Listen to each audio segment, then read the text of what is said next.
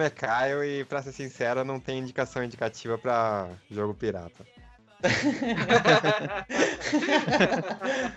Boa. Piratas sempre vencem. Oh, calma aí que eu acho que eu falei indicação indicativa. Fica assim mesmo. Ah, vai ficar assim mesmo. E aí, galera, aqui é o Nick. E a coisa mais polêmica que você pode ter assistido na sua infância é Clube das Wings. Oh, oh. quem não Pô, cara, era irado, pô. Vai dizer que não. Era irado, pô. É louco, Primeira regra do clube dos clubes da Wings é não falar sobre o clube das Wings. e aí, galera, que é o Malost. It's Morphin Time, Power Rangers! Oh. Qual é a tua cor, Malost? Vermelho, lógico. Ah, a gente vai brigar, hein? Ah, não. Isso aqui é sempre isso, Tem mais de 20 anos sendo vermelho. Meu nome é Gerson de Rodrigues e se você escutar esse podcast de trás pra frente, você escuta a voz da Xuxa. Esse é o podcast satanista.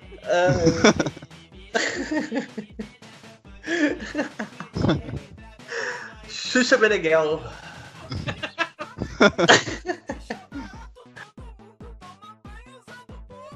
Fala aí, galera. Eu sou o Felipe. O que eu tenho para falar para vocês é o seguinte: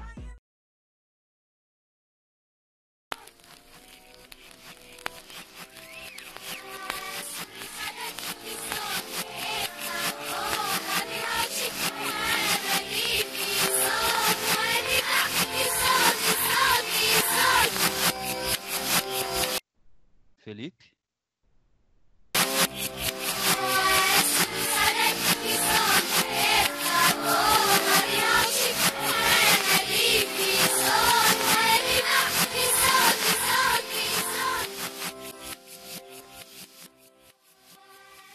Antes da gente começar, eu queria fazer uma pergunta. Eu acho que algumas pessoas que estão escutando vão se identificar se você aí tem mais ou menos a nossa faixa etária, 20 anos para cima. Você com certeza tá, 20 anos para cima, dependendo da sua idade, né? Tipo, com 60 anos você não viveu isso. Mas enfim. aí... Não devia nem estar escutando um podcast. Aí não dá. É, aí não dá. Mas se você tá aí na faixa dos 20 e poucos, de repente no máximo uns 30, com certeza, quando, quando você tava lá na sua terra infância, bela infância, saudades, teve algum momento que você estava assistindo televisão e aí começou uma galera em coro a falar Satã, Satã, Satã. E aí teu pai ou tua mãe entrou na sala e começou a te dar um esporro. Isso aí é... Cara, isso, ferrou. Isso, isso, já, isso aconteceu com vocês? Cara, pra mim era bem corriqueiro, né, mano? Porque desde Por pivete, por influência do, do meu avô, tive muita influência de, de metal extremo, black metal, caralho. Aí ter safra em casa era, era segunda-feira, tá ligado? A gente tá falando de Dragon Ball, cara. Tá falando de Satan. Pô, tava começando a fonte, tava começando a fonte. Gerson até se animou, tá ligado? Não, cara, quem conhece Dragon Ball com certeza passou por isso, tá ligado? Tinha umas falas em, em Dragon Ball que eram, tipo, muito engraçadas, que era tipo, Satã é o nosso salvador. Aí, tipo assim, mano, tua mãe escuta isso, tá ligado? Ela te dá uma porrada com chinelo e tu nunca mais liga a televisão. Cara, e não, e o pior é que é engraçado, porque, tipo, se a gente for a fundo nesse do Satã, isso é uma curiosidade que eu acho legal, pessoalmente. Que o Akira Toriyama, o autor de Dragon Ball, Satã, na verdade, não tem nenhuma. Tipo assim, não é referência a capeta, nada. Satã, na verdade, é. Se, quem acompanha anime, principalmente Dragon Ball, sabe que os nomes são alguns jogos de palavras engraçados, referenciando alguma coisa. E Satã é um anagrama com Santa, que é Santa Claus, o Papai Noel. Ou seja, era a coisa mais inocente do mundo. Só que sem querer, o cara causou uma polêmica gigante, criando um personagem chamado Satã, que é o Salvador. E aí isso chegou aos ouvidos dele. A galera chegou e falou: olha, seu, seu personagem está causando muita polêmica no Ocidente, que é, é, predominantemente cristão, porque tem um personagem chamado Satã. A gente tem que resolver isso aí. Aí o autor, o Akira Toriyama, chegou e falou: Não, beleza, deixa que eu resolvo. Aí ele pegou, deu uma filha pro personagem, chamou ela de Videl, que é um anagrama para Devil, que é demônio em inglês. Foda-se, né? Cagou litros de merda pros caras. É. E o cara ainda colocou a. a meia, na meia, meia no carro do Gohan lá. Exatamente, 666 no carro do Gohan, na abertura, logo na abertura, tá ligado? Tu lá, criancinha na abertura, tem um maluco dirigindo o carro com 666. Aí você fala, ah, não, não, não dá, não dá. O cara. cara Ah, mas tem um lado peito, positivo né? pra galera que, que, que fica mais bolada com isso aí, porque o Satã é um personagem muito hilário, né? O cara é fraco, entre aspas, se for levar em conta dos Guerreiros Z, é, perde pra para qualquer um, né, entre aspas, né? E quando consegue vencer é só nas, na- nas custas das costas dos Guerreiros Z, né? Então acaba É que, que, porque é tudo um truque no final das contas, né, cara? personagem. É tudo um truque, é tudo é um tudo truque. um grande truque. É. E Satã, sempre pregando peças, hein? Mas Ah, é. menino levado, esse Satã, não é mesmo? Exatamente. Cara, não, mas, cara, isso era muito engraçado. Eu tive sorte, né, dos meus pais não, não banirem muita coisa. Dragon Ball era disparado o meu desenho favorito na infância. Mas, tipo, tinha pai de, de amigos meus que, tipo, não deixavam o cara mais assistir. Eu me lembro de um amigo meu me contando que uma vez ele tava vendo Digimon. E aí tem um Digimon malvado, assim, não sei o quê, que ele chega e fala: Eu sou o príncipe das trevas. Aí a mãe dele, na hora, passou, olhou e falou: Ai meu Deus, o príncipe das trevas é o diabo. Aí desligou a televisão e falou: Você nunca mais vai assistir esse desenho. Aí o cara nunca Fudeu. mais assistiu Digimon. Tipo, Digimon. A Caraca. coisa mais, Pior que já, a coi- já- coisa mais fofinha do universo. já aconteceu comigo algumas situações assim, cara, de. Porque eu sou de família religiosa, né? Minha mãe é Uhum. religiosa, tudo. Aí, não com alguns animes, mas eu lembro que aconteceu uma comigo, mano. é- É Guitar Hero 3, vocês lembram Guitar Hero 3? Sim, sim, joguei muito, cara. Você enfrenta o com o LOL. Diabo, mano. no final, né? É, então, você Contra enfrenta o o no final. Então, aí eu lembro que eu tava jogando lá na batalha lá, já tinha derrotado Tom Morello, Slash, fui catar o. fui derrotar o capeta. Olha como escala o negócio, tá? Você é só um mero guitarrista, tá ligado? Tá ali tocando com slash, aí de repente você tem que derrotar o capeta. É o próprio Tenacious D, isso aí. É. Aí eu lembro que eu fui jogar, meus pais viram isso, mano. Aí eles ficaram muito putos comigo. Eles quebraram meu CD, mole. Por causa que eu era. O CD que eu tinha comprado escondido na feirinha deles. Muito bom. Mas eu O tenho uma clássico. pergunta. Esse, esse capeta aí, ele, ele era cheio de truques também? Sempre é, né? Sempre é. O capeta é um malandro, né? É um boêmio malandro, né? Muito bom. Bem chato ganhar dele. É, Ele acertava cara. as sequências lá do rock. É Ele claro que é sempre chato, acertava o laranja. cara, é o claro que é botão chato lá. ganhar dele. Deus mesmo tá aí há não sei quantos milhares de anos tentando derrotar o cara e o cara tá aí, ó. Até apareceu em porque série de é- TV agora. É Ah, porque o sei, tá? capeta é no rock and roll e, e o Deus é uma parada mais religiosa, mais levada pro pra uma canção mais tranquila, né? Então Deus quando vai de- tentar derrotar o diabo no, no jogo fica tipo como? Rock and roll sou eu que manda aqui, tá ligado? É que, é que eu acho que minha mãe entendeu. Minha mãe ela entendeu errado. Na verdade, eu estava lutando contra Satã. Então eu era um Exatamente, guerreiro dos céus. salvando a humanidade. É, eu era um guerreiro do Senhor, tá ligado? Eu tava É. derrotando ele. Nem, assim, Doom e Diablo. A galera, a galera fala, não, mas esse jogo aí é, é do, é do demônio, é do capeta, é do inferno. Aí você fala, não, cara, esse jogo é jogo pra gente descer porrada em demônio safado, tá ligado? Isso aí. Pô, mas o Quando Diabo pega, pode fazer pacto, tá ligado? demônio, ou seja, você passa Hoje, a, a de não. Em Diablo, tu pode fazer pacto, mano, com a Lilith. Ih, não, não, não, é pra descer porrada, tá ligado? Mães que estão escutando o podcast, é pra descer porrada no diabo. Não é, Isso pra aí. Aqui no podcast só tem satanistas. Perdeu seu filho já. Seu filho já era. Nada disso. Reino dos céus 1, satanismo 0. Sei que você vai querer ser uma de nós. Wings, quando damos nossas mãos, nos tornamos poderosas, porque juntas somos sorrir e o mundo iluminar. Venha se juntar a nós. Eu acho que quem viveu aí no início dos anos 2000, final dos anos 90, pegou uma época muito engraçada, num sentido de polêmica, com desenho.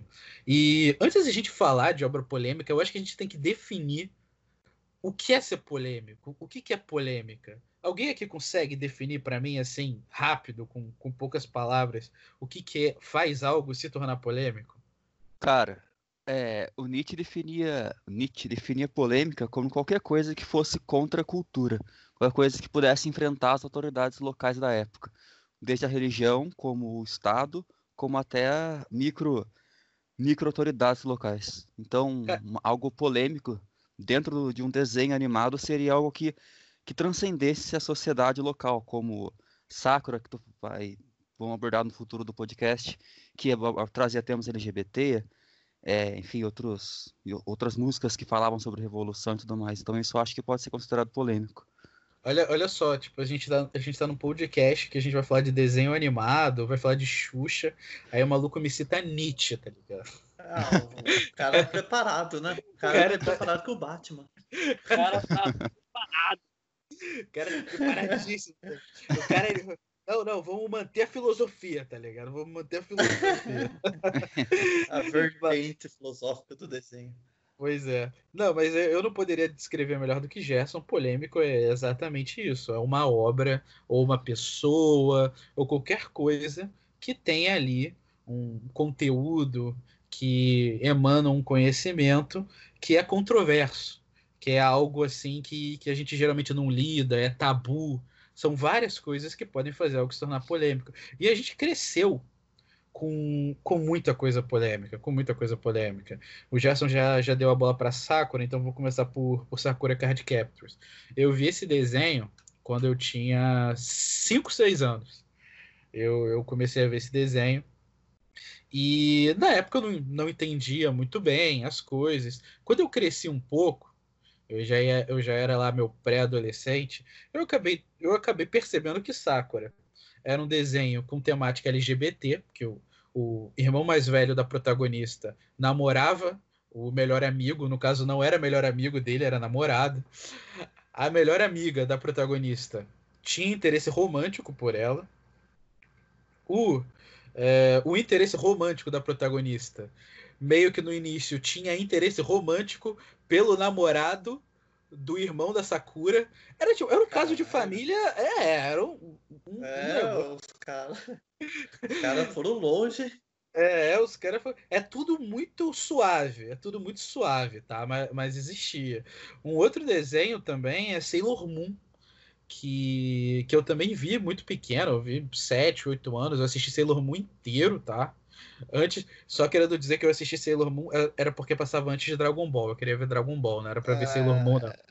Sei, sei. mentira, sei. mentira. Gente, gente, gente, eu já, já não tenho idade pra negar essas coisas. Eu gostava, eu gostava de Sailor Também Moon. gostava, mano. Só que eu lembro sei, pouco, mas eu gostava, gostava. Todo mundo, era... todo mundo já assistiu desenho de considerado de menina, velho. Todo moleque ah, assistiu. Cara, Quem nunca viu aí Clube das Winx? Putz, Nossa, para, para, cara. Clube das Winx foi um negócio que eu, eu, eu, também era criança ainda. Aí, tipo, eu zoava. Sabe aquele desenho que tu zoa, que é legal, que tu gosta? Aí eu lembro que é, teve um dia que um amigo meu foi lá pra minha casa. Aí eu falei, hahaha, vai passar seriado, vai passar uma maratona do Clube das Swings. Ah, que idiota, vamos ver. Aí ele, não, até parece que a gente vai ver um negócio dele. ah, que Cara, a gente viu o dia inteiro. Clube e depois vocês pegavam? Não, cara, a gente era criança, pelo amor de Deus, deixa de ser depravado, cara. Ah, tá. Nossa, tá. mãe e do comigo céu. acontecia às vezes. Meu Deus do céu, meu Deus. Falando de polêmicas. Falando de polêmicas, crianças. É, falando... É Vou cortar o gesto do podcast, cara. Pelo amor de Deus. Tem criança, tem criança escutando a gente, cara. Não tem que ser polêmica segundo Nietzsche. É polêmica segundo Gerson. Que se olhar é. no dicionário, palavra polêmica, tem a fotinha dele lá do lado. Meu Deus, gente, meu Deus. Você tinha visto isso quando você já era adolescente, aí você podia. Ai, mas acaba que Sailor Moon também era um, um, um, outro desenho que tinha uma temática feminista. Eu, eu não sei que polêmico o feminismo é, mas é só dizer que era um desenho feminista. Tinha temática LGBT também. Tinha vilão que era abertamente gay, tá? Vilão que era abertamente gay, que eu me lembro, tinham duas Sailors, que eram um casal. E, inclusive, nos Estados Unidos, o, o americano pegou Sailor Moon, transmitiu, só que ele fez esse casal de, de meninas, né, casal lésbico, se tornarem primas. Por isso elas eram mega próximas. Aí você fica assim, Hum. caraca. Aí você fica assim, caraca, mano. O americano extremamente conservador. E eu, eu, pessoalmente, comigo, eu achei até interessante ter crescido com esse tipo de desenho, porque eu acabei vendo que no mundo existe as pessoas, o grupo LGBT, né? A gente fala hoje de- muito disso hoje em dia. E a gente acaba vendo, porque eu acho que em anime sempre tinha aquele personagem que não, não necessariamente era abertamente LGBT, mas que você via que era um personagem com, que representava ali, tipo, um, um, um arquétipo diferente, sabe? Era em gente- Sakura ou, ou em Sailor Moon que tinha uma personagem trans, cara? Cara, era em Sailor Moon. Sailor Moon Sailor Moon. Ah, pode crer. Sailor Moon tinha, tinham personagens que, tipo, eles normais, eles eram homens, eles se transformavam em mulheres pra lutar. Era uma parada assim que você ficava, É que eu tinha uma, eu tinha uma ex que era trans que ela tinha uma, uma tatuagem da Sailor Moon, da Sakura, sei lá, na perna, então. vê Agora tudo se- faz sentido. É, faz sentido, faz sentido. Mas em anime sempre, tipo, tem, tinha um pouco desses personagens. A gente, em Dragon Ball a gente não tinha, a gente tem hoje, né? Que é Dragon Tem Ball o Zarbon, Super. não tem? O Zarbon Tem era os, é, os Zarbon, é, mas assim, no, no, no hall de protagonistas, sabe? Ah, sim. em Cava não. Cavaleiro Zodíaco a gente tinha o Shun, por exemplo. Nossa, pegava muito o chão. Caralho, o cara tá falando desenho, não são pessoas. É, é desenho, gente. Para de ser depravado. A gente tinha um Mas é muito. É bem do japonês isso, né? Vários personagens andrógenos, assim, né? É, não, Pra sim, eles, É bem eles já parte são meio. cultura. cara, É, e, e às vezes pra eles, tipo, tá ligado? O cara nem era, tipo, nem é exatamente gay, é só um cara tipo, mais afeminado que, que tipo, não é, não atende aqueles padrões masculinos, sabe? De agressividade, de ser bruto, de fazer piadinha toda hora. Mas a gente tinha, a gente tinha, por exemplo, Cara, Kurama. uma coisa que eu aprendi jogando o jogo do Yakuza, eu comecei a jogar recentemente, é que os caras mais fodões da Yakuza são todos bem afeminados, bem andrógenos, né, cara? E é bem ao contrário do jogo dos caras fodões daqui do, do, do nosso universo, do nosso mundo, que são mais caras barbudos, cabeludos, tudo mais musculosos, tatuados. é, É uma- porque. É, a gente tem a, diferente, né, a nossa cultura ocidental é meio velho oeste, assim, né? Sim, cara tem que ser total, os brucutu. Lá já é mais. É, os caras são mais afeminados, assim, entre aspas, né? Os caras são barbinha feita, gelzinho no cabelo. Tem bastante disso. Então pra eles é É. até natural, né? É mais, tem mais estilo, tá ligado? Pra eles é, é estiloso você, você ser daquele jeito. É barreira cultural, né? A gente, a gente vê essa, essa diferença. Mas, como eu tava falando, tipo, sempre tinha um personagem que, tipo, bem ou mal representava a classe LGBT. A gente tinha o Shun em Cavaleiros, a gente tinha o Kurama em Yu Hakusho, a gente tinha Nossa. um, person um personagem chamado Rezelg em Shaman King também. É, Tipo, sempre tinha, sempre tinha. Porque eu vou começar a falar nome de anime aqui que às vezes a galera nem assistiu, mas vários tinham. Eu achava isso legal porque eu acho que por muito por conta disso, eu cresci um cara com pouquíssimos preconceitos, tipo assim, nada, nada. Eu lembro que quando eu acabei, quando você acaba crescendo e descobrindo que existe a comunidade LGBT, pra mim não foi surpresa nenhuma, nenhuma. Eu falei: "Ah, gente, normal, não é? Não é normal? Tem que ser". E aí eu queria saber se algum de vocês tem alguma opinião sobre isso. Porque hoje em dia eu vejo muito é, desenhos novos abordarem a temática LGBT de forma mais aberta até. Eu não acompanho, mas eu vejo que existe. É, vocês acham que, que isso é importante para a formação de um cidadão saudável? Ou vocês acham que é dispensável? Cara, eu acho, pra mim sim, né? Porque eu faço parte da comunidade LGBT, eu sou pansexual, às vezes bi, né? O mundo, vivemos um mundo moderno. Caralho. calma eu aí, posso ser o calma que aí. vocês quiserem. Meu Deus do céu. Até pegar E- desenho animado, não. É, é desenho animado, cara. O Não passa Andrômeda. nada. Não passa nada. Gerson fala assim. E- ó, Quem perdoa cara, o buraco é a prefeitura. é, exatamente. Me definiu em uma frase, cara. Enfim, é isso, cara. E eu queria, às vezes, me sentir representado, tá ligado? Tu via os personagens tudo, todos super héteros, pegando só mulheres, eu falava, pô, por que não, não pode pegar uma um outro personagem?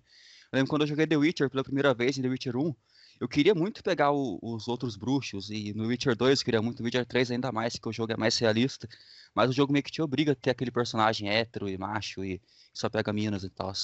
Eu acho que a é, representatividade e a opção de você poder, tanto numa série, um jogo, um filme, você poder se ver ali no, no personagem é, é fundamental, tá ligado? Mas mesmo no desenho infantil, porque, eh, cara, eu, eu, eu parto muito. Eu, eu, passo, eu parto muito do pressuposto que, tipo assim, eu acho que se você vê desenho, tipo, muito japonês mesmo, cara, praticamente nem romance hétero existe. É, é tipo, é, é, muito realmente voltado para o público infantil, as coisas que a gente via. A gente chegou a ter até uma cena que nem era exato, tipo, nem era explícita, tá ligado? Do Goku beijando a Titi, que é a esposa dele. Goku, um cara na época, ele tinha 30 e poucos anos, que aconteceu essa cena. E, e ela foi censurada, cara. Ela foi censurada. O Naruto Acaba... beijou o Sasuke, né, cara? É, também foi censurado. Naruto foi censurado no Ocidente, só, só passou no Japão. Passou no SBT também, não passou? Eu lembro que teve tudo dublado. Não, mas, é, não, beijou, mas tipo, não mostrou o beijo. Não mostrou o beijo. No Japão mostrou realmente eles, eles se beijando. Ah, sim. E, é, e aí. Eu... Dependendo do site, você consegue ver até com mais detalhes, hein? Ah, meu Deus! Meu Cara. Deus do céu. Acho que. Eu acho que depende muito, porque assim, cara, criança, no final das contas, não, não se importa com isso, né? Você a criança ela quer ver o desenho, porque vai ter lutinha no desenho, vai ter cena de ação, vai ter personagem com poder. Vai mais da cabeça do criador mesmo, dele querer colocar ou não, né? Porque você só vai perceber essas coisas que nem a gente falou, mais velho. Você, puta, vou rever o um negócio aqui que eu assisti quando era criança. Aí que você vai perceber, tem desenho, por exemplo, a Liga da Justiça, aquele desenho que passava no SBT, maravilhoso. Aquele na hora do almoço, né? É, nossa, adorava, almoço. cara. Ele é cheio nossa, de bom. interações sexuais, assim, entre personagens, sabe? Putz, Mas, é, é, cara, tipo, é coisa de... Mesmo. É, então, é coisa que ser criança não vai prestar atenção, entendeu? Então, eu acho que também depende do criador e como ele quer colocar aquilo também. Porque eu acho que se for uma coisa muito forçada, assim, sabe? O cara espremer na cara da criança qualquer ideologia também é meio desnecessário, velho.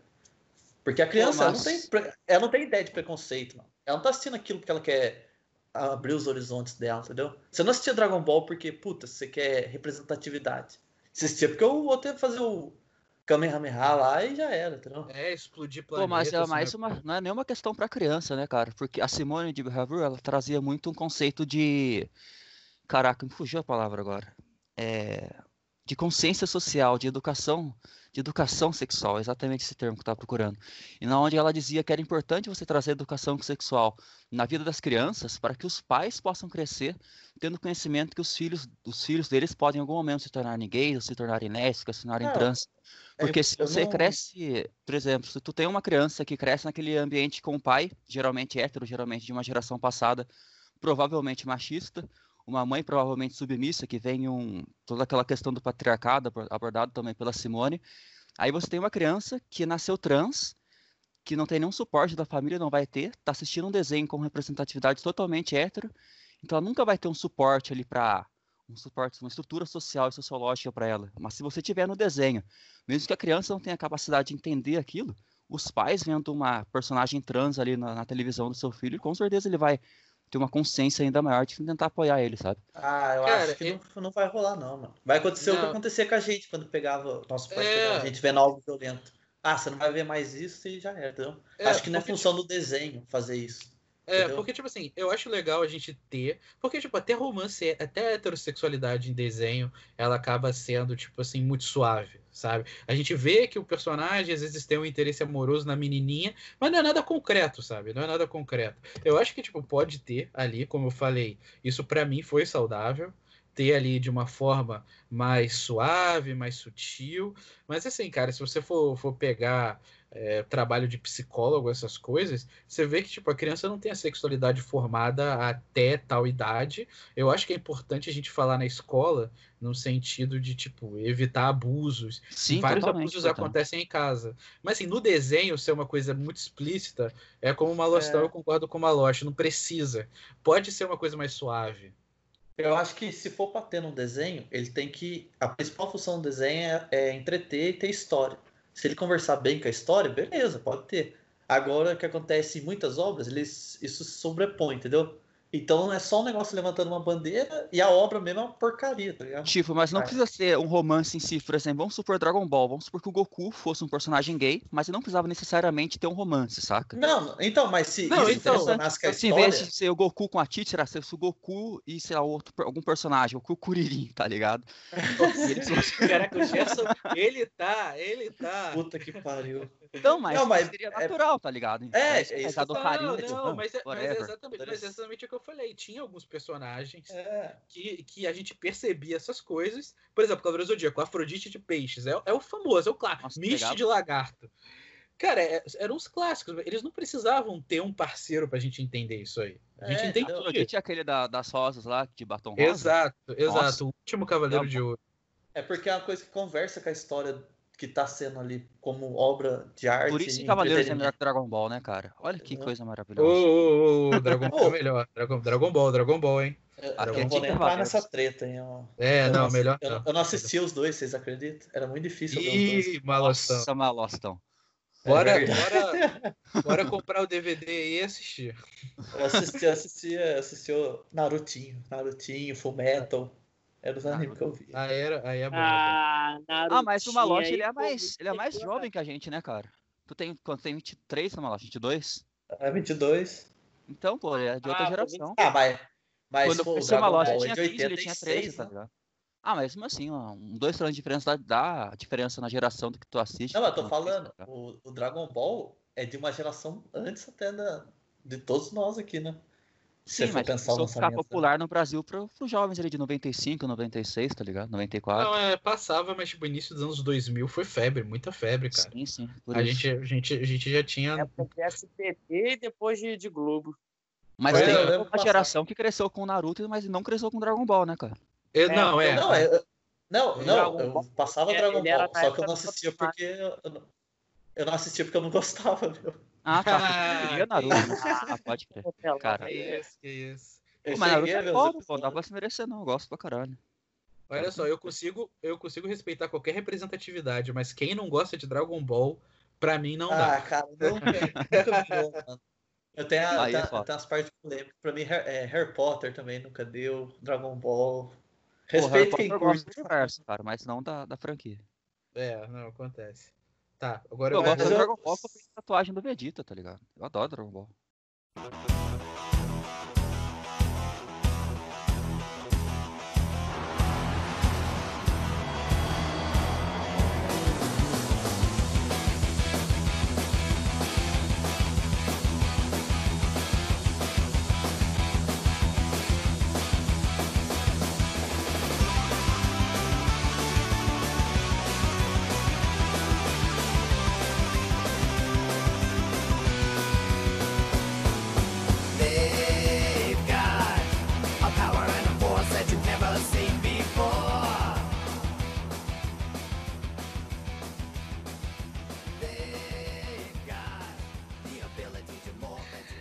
Continuando nesse papo de representatividade, tem outra coisa que fez um sucesso absurdo quando a gente era criança, que eu acho que até excedeu expectativas, que foi Power Rangers. Eu assisti muito, eu assisti Power Rangers. Nossa, também. mano. Não, aí agora a gente entrou no meu campo de conhecimento, hein, galera. E Tava, tá, eu tava. Se eu falar pra vocês que eu revi um episódio ontem, velho.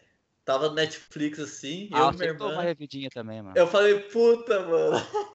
de vez em quando eu também, eu admito que eu faço isso de vez em quando, mas é muito bom, é muito bom, é muito legal, Muito bom. muito legal. Não, mas, mas você vê que o negócio faltava uma produção ali, né? Faltava, cara. pra caralho, mas era judiado, hein, mano. Cara, mas, Era- mas o que que, mas o Mike que que Murphy, acontece? principalmente. É, mas o que que acontece, tá ligado? Pô, é, Power Rangers, ele não é original americano.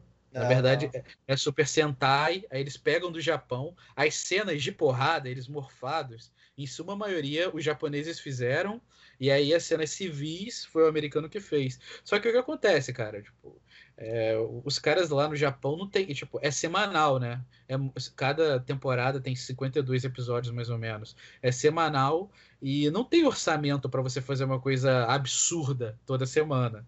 Aí acaba sendo uma coisa ali É, às vezes um pouquinho mais trash, mas é legal, cara. Tem seu charme, tem seu charme Por, com e certeza. por conta disso também, o Ranger Amarelo tinha né, uma bengala, né? Era mulher. Os caras estão polemizando legal. E- Ué, cara. Você- Não, na abertura, o Ranger Não, Amarelo é- dava aquela agachada assim que você. Puta que pariu. Tem algo aí. É, porque, aqui, no, aqui no Ocidente a gente, coloca, a gente colocava geralmente amarelo como mulher, mas lá no, no Oriente, no Sentai, era homem. Aí ficava esse negócio. Você puta merda. Cara, tem uma vez que eu era criança, velho. Eu, eu pedi pro meu pai uma fita dos Power Rangers, tá ligado? Ele comprou no camelozão e trouxe um Power Ranger que era desse japonês aí, tá ligado? Os originais, Sentais e tal.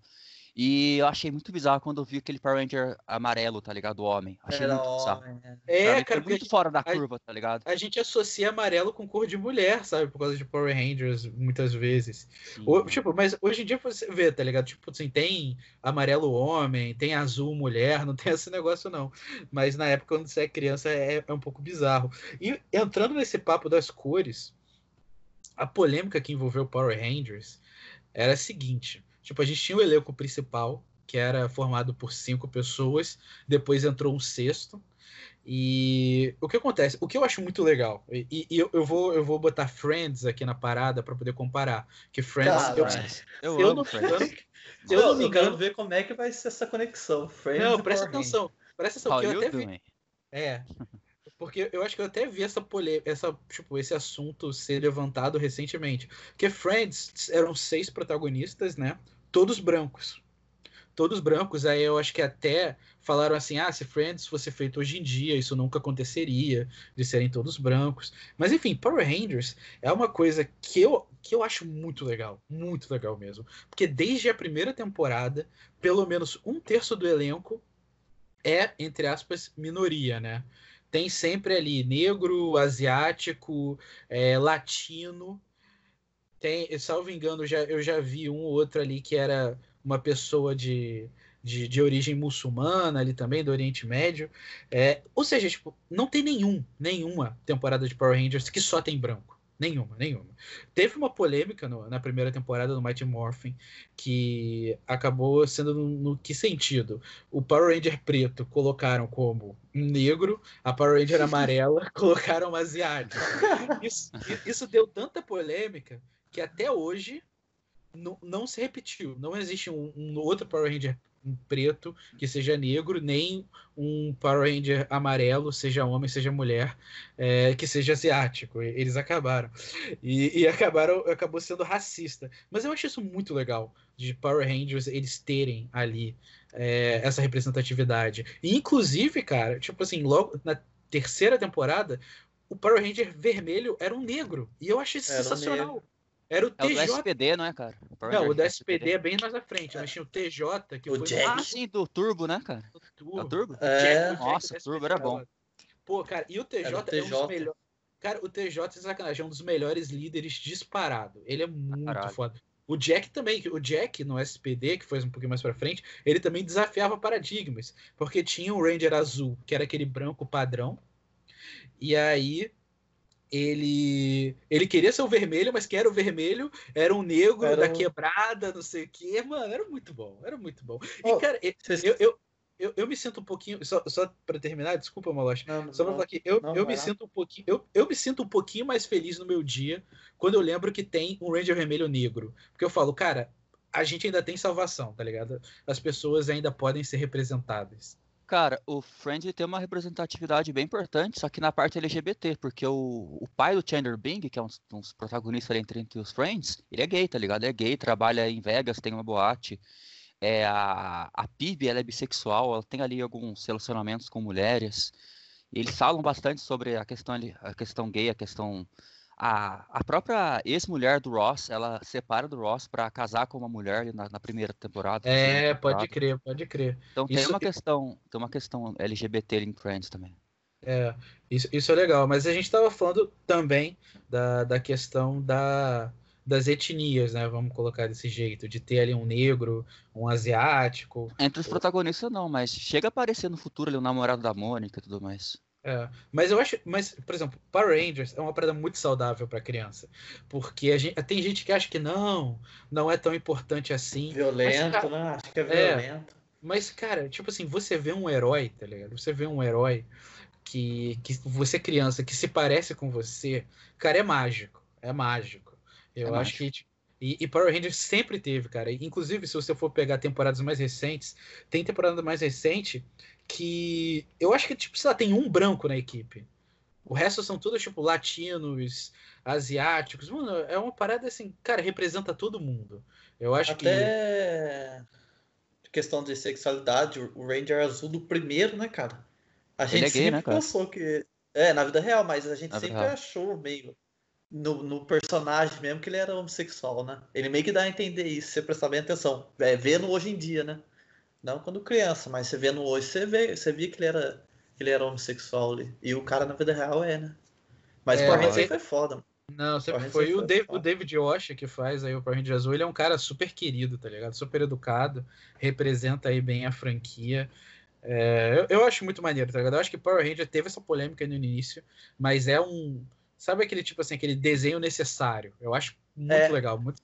Mas essa polêmica é meio injustiça também, porque se você pegar a década de 90, os caras já fizeram, tipo, já foi um avanço e tanto, né? Pro negro, pro asiático, pra cabeça do mulher. produtor de TV americana, já tá de bom tamanho, né? Se for pensar, né? Sim, Ah, caralho. Teve. É, foi. É de 94, acho, o primeiro. 94 o primeiro. E você Imagina, vê. um programa. Não, pode ir, Nick. Não, só ia falar que, pô, e você vê, tipo, logo na. Teve a primeira temporada e teve o Zell, a segunda, e logo na terceira, tipo, quando tem a troca de equipe, cara, o... já tem o Ranger Vermelho que é negro, tá ligado? O protagonista do negócio é o negro. É sensacional. Eu, pessoalmente, eu acho. Eu adoro. Não, é também. muito. Power Ranger é foda. Muito bom. ele cara, dura bastante bom. tempo, né? Ele deixa o turbo e vira o azul lá no, no Space Ranger. É. E ele, Não, cara, é. E pra mim ele é o líder moral dos Space Rangers, tá ligado? Porque mesmo Sim. ele é azul, ele que comanda todo mundo. O Até porque protagonista o é- Rangers ele é meio cuzão pelas primeiras temporadas, né, cara? Ele não quer dar morfador, ele dá uma de. É, ele, ele só quer saber da irmã dele, de, de recuperar Exatamente. a irmã. Mano, Nossa. o TJ Ele acha é... que é o azul. O TJ ele é o azul no, no Zio, né? Ele é Não, o vermelho no- no Turbo, ele é o vermelho no turbo e o azul O azul no em no space, Zio no e o verde. É, o verde na Galáxia Perdida. Não, o Galáxia Perdida já é, já é uma outra galera.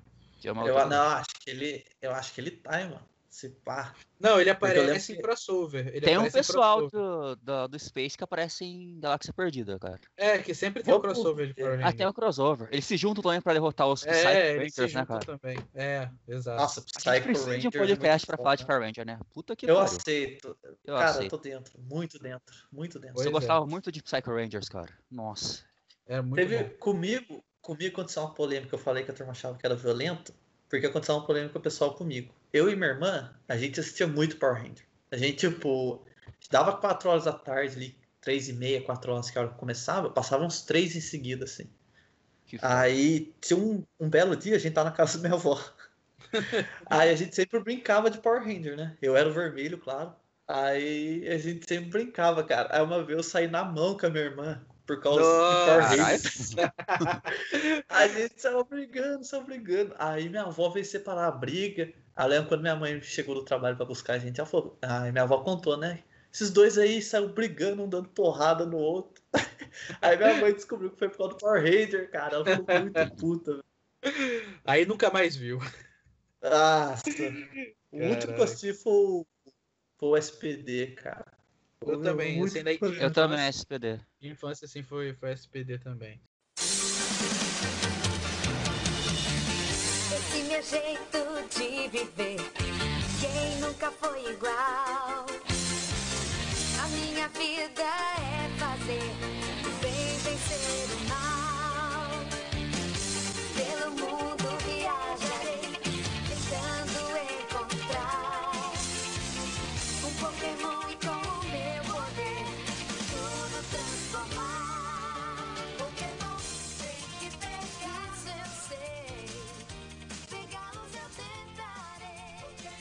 Voltando agora mais pro, pro lado de, de desenho japonês, e a gente vai ver que, pô, cara, anime é um negócio que deu muita polêmica aqui no Brasil. Pokémon foi uma coisa que, que, que deu uma polêmica um pouco. Assim, tem alguns motivos, né? Quando chegou aqui. Eu adoro Pokémon e chegou no Brasil em 1999. Inclusive, ainda tem um artigo sobre isso, se você procurar. Não sei se é da Veja. Na internet tem lá, artigo feito em 1999, fevereiro, sei lá. De, de quando Pokémon chegou aqui. E o Pokémon chegou aqui já com polêmica, porque teve um episódio que tinha passado no Japão que teve quase 27 milhões de casas assistindo. Ou seja, Pokémon até hoje tipo, é um sucesso, era um sucesso na época, em que tem um determinado Pokémon, o Porygon, que inclusive, por conta desse episódio depois, esse Pokémon praticamente não apareceu mais em nada no desenho. E teve um momento do, do episódio que aconteceu uma explosão e começaram a brilhar luzes vermelhas e azuis muito rápido. Pá, pá, pá, pá, pá. E. Eram OVNIs. Eram OVNIs, eram OVNIs. Era o cara com uma prancha no céu, né? Olha, se vocês não entenderam a referência, escuta o podcast sobre OVNIs que você vai entender.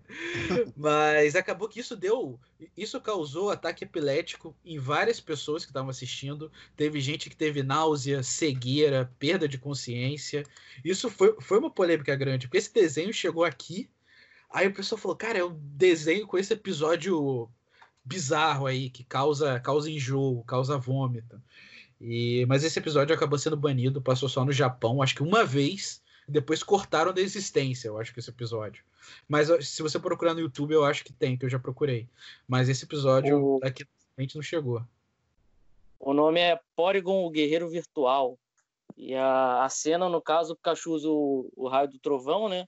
E aí causa uma explosão de raio coloridos. E aí, eventualmente, pessoas que já tinham tendências a, a coisas do gênero ali sofreram tonturas, náusea, convulsão. O episódio foi tão sinistro que chegou a sair do ar do Japão, obviamente.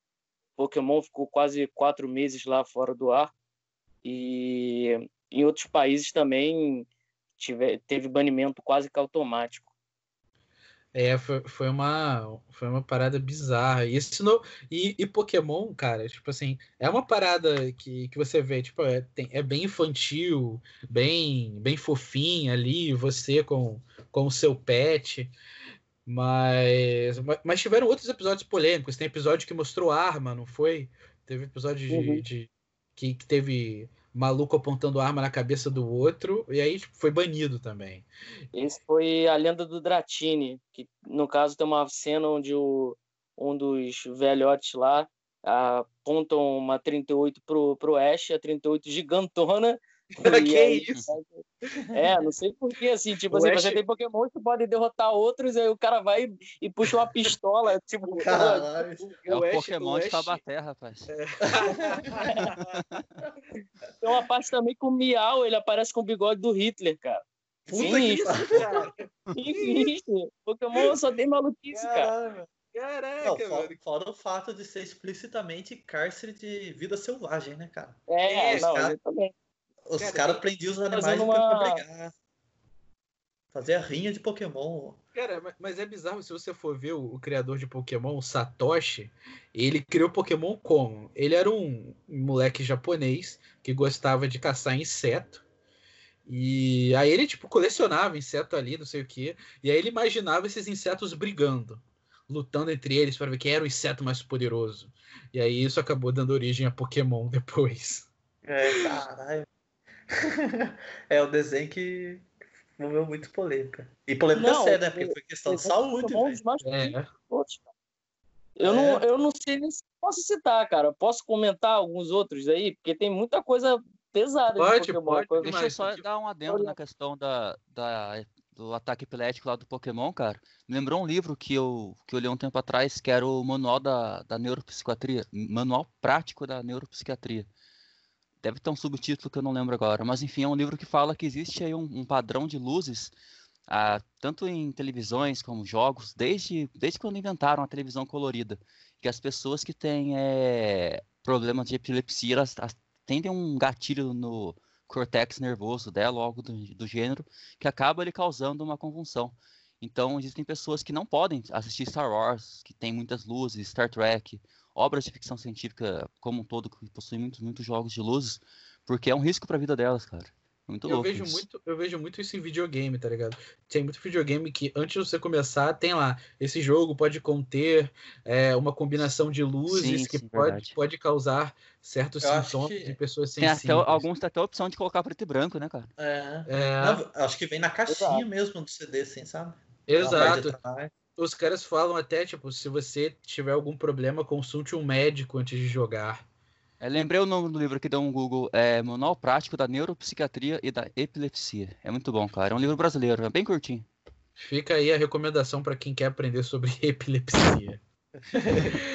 Mas, Felipe, voltando a esse assunto aí de polêmica de Pokémon, o que mais você me conta disso aí? Vamos lá, vamos lá. Tem um episódio chamado Feriado Aladinx, que no caso o Ash, a Misty e o Brock tentam salvar o Papai Noel, né, da equipe Rocket, e parecia um episódio comum, né?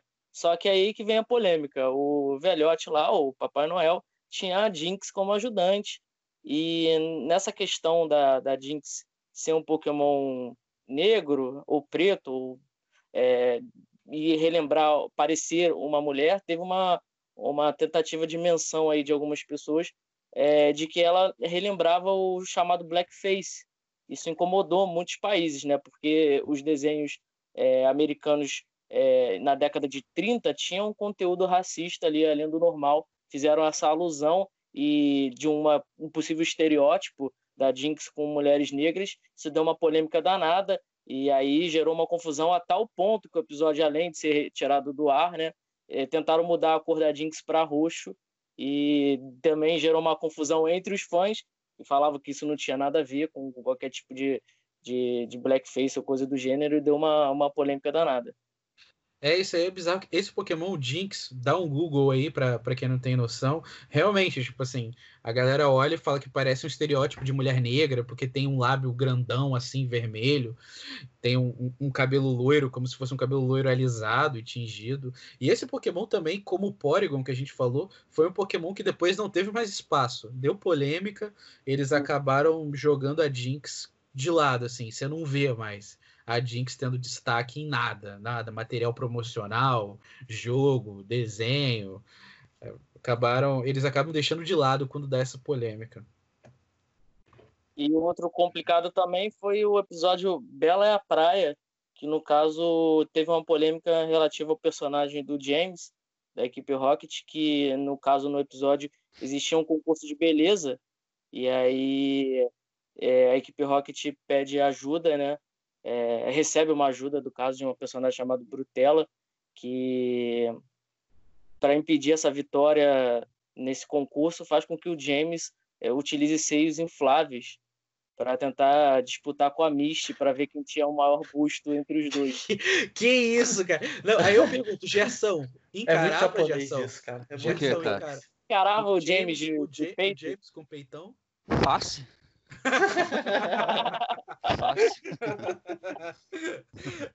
É. É. Mas é, é, é engraçado ver, né? Porque a gente citou muito anime, né? É que a visão do Oriente, do Japão principalmente ali, é muito extrapolada, né? Das coisas. Aí quando você traz isso pro Ocidente, cara, é, bate de frente com muito tabu aqui. Então, às vezes, pra eles é normal ali, aquela coisa, e, e aqui quando chega vira mó fuzuê, vira um- É, uma vezes- revolta, porque é é diferente, cara. muito de senso de humor também, tipo. É. Senso de humor é uma coisa que eu acho que é muito nacional e às vezes até regional, sabe? Alguns lugares vão rir de certas coisas, outros não. E aí, quando você pega um- uma obra, pode até ser um desenho, que é de uma cultura tão distante da nossa, para vir para cá, vai, vai ter estranheza. Não, É não- só não tu ver tem um stand-up brasileiro e um stand-up gringo, tá ligado? Tu vê o nível de ofensa, o que é ofensivo pra um não é pro outro, tá ligado? É muito louco. É, pega um stand-up britânico, por exemplo. Os caras. Nossa, mano. É humor, ne- é humor É. negro puro ali. É exatamente considerado isso. O humor do inglês é considerado a coisa, tipo assim, mais pesada que tem, né? Que é uma coisa que pra gente às vezes não é aceitável. A Netflix tem um muito bom chamado Anthony Jeselnik. Coloquem aí pra vocês verem.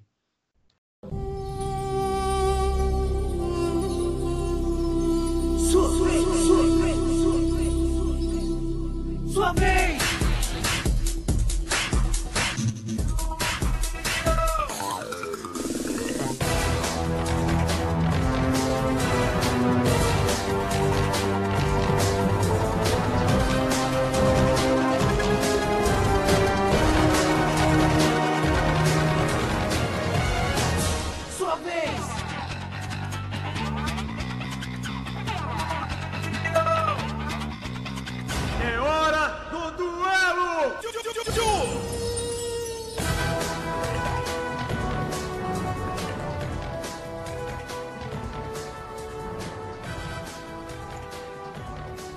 Gente, até o momento, falou não exatamente de obras que são completamente polêmicas. A gente discutiu aqui aspectos de obras infantis que tinham ali a, a sua questão controversa, que eram um pouco polêmicas. Mas eu acho que a primeira grande obra que, quando eu falo obra, eu falo conjunto de tudo, que era realmente polêmica que a gente pegou foi Yu-Gi-Oh!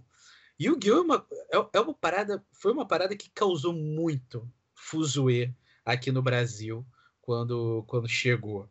É, acabou que, que o que acontece para quem quem não conhece, o Yu-Gi-Oh! É um, é um anime que é um jogo de cartas, né?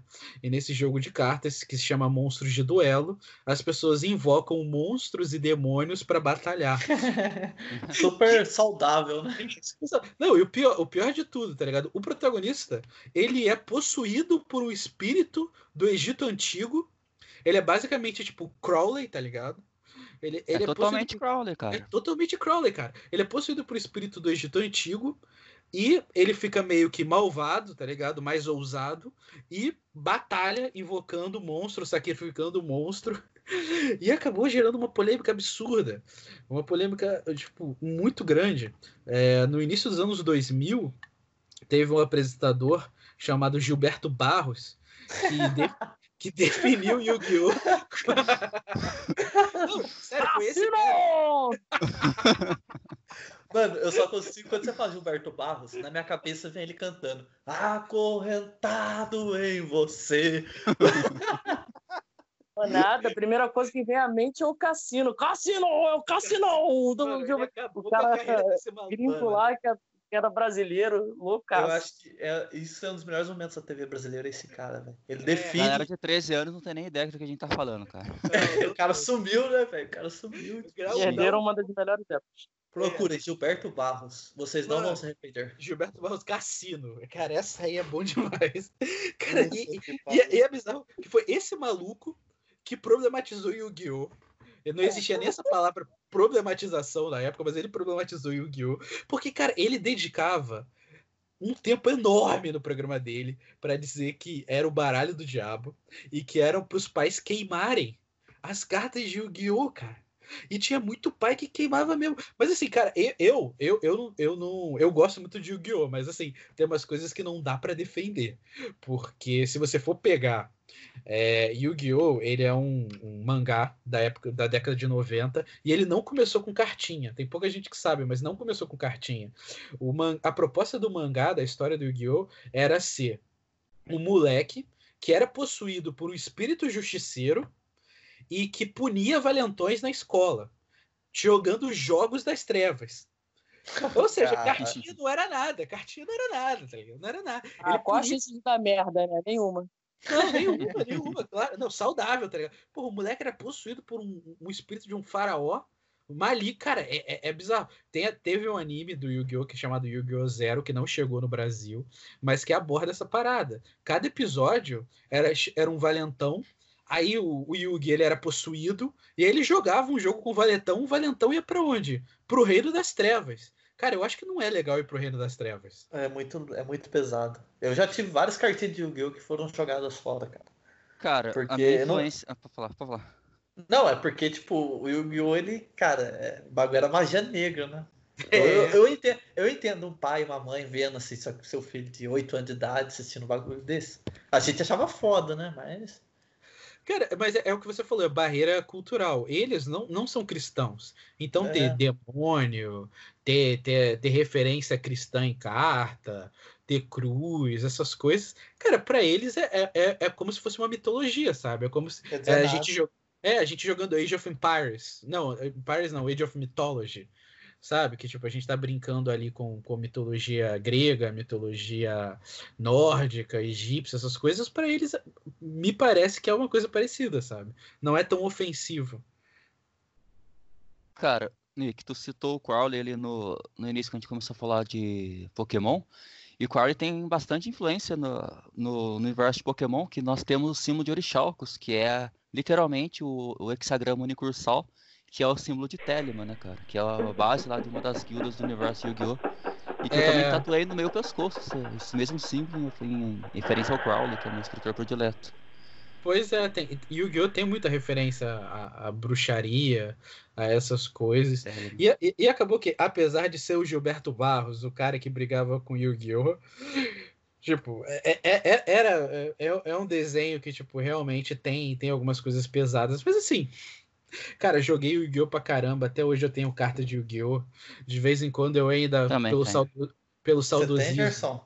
Onde Você você guarda sua carta? Onde você guarda Ah, sua eu- carta? Fala pra gente. Eu ando com um Slifer, o dragão do céu, me protegendo na carteira, cara.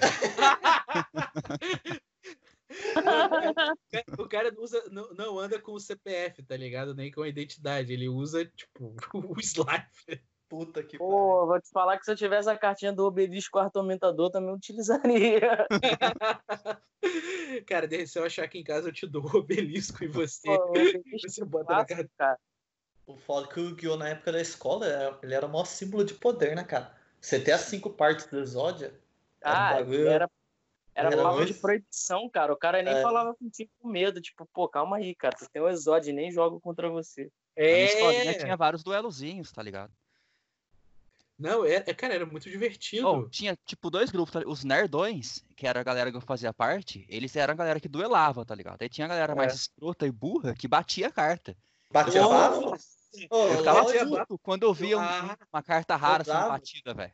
Nossa, Você tá, sabe, bater pra virar a carta no chão? Aham.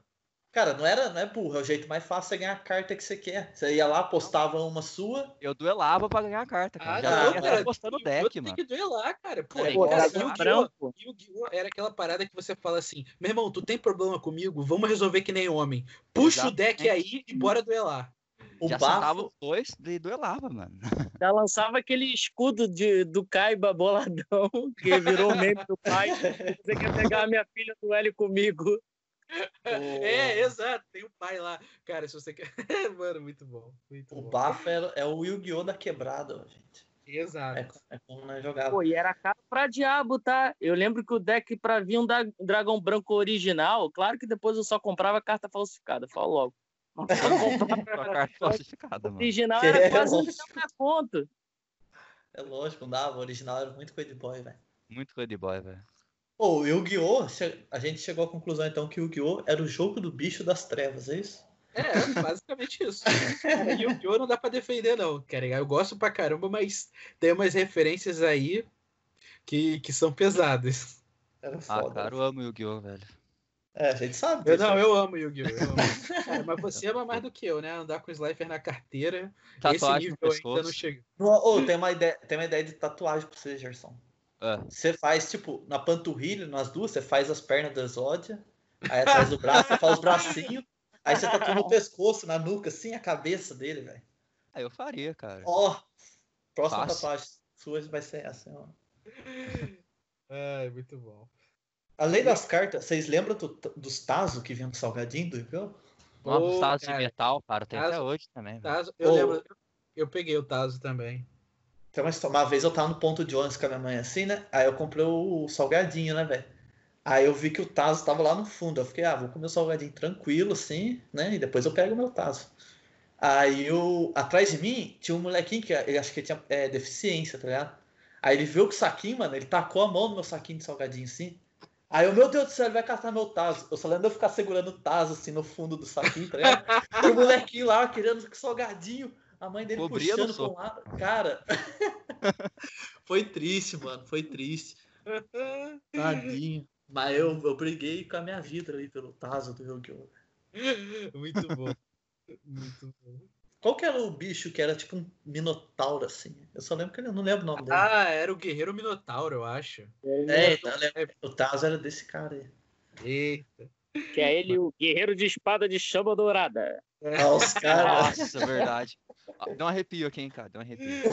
A dublagem Ah, era muito cara. boa. Pegava, Pô. Gerson, o Guerreiro da Espada de Chama Dourada. Com certeza. Lustrava sua espada.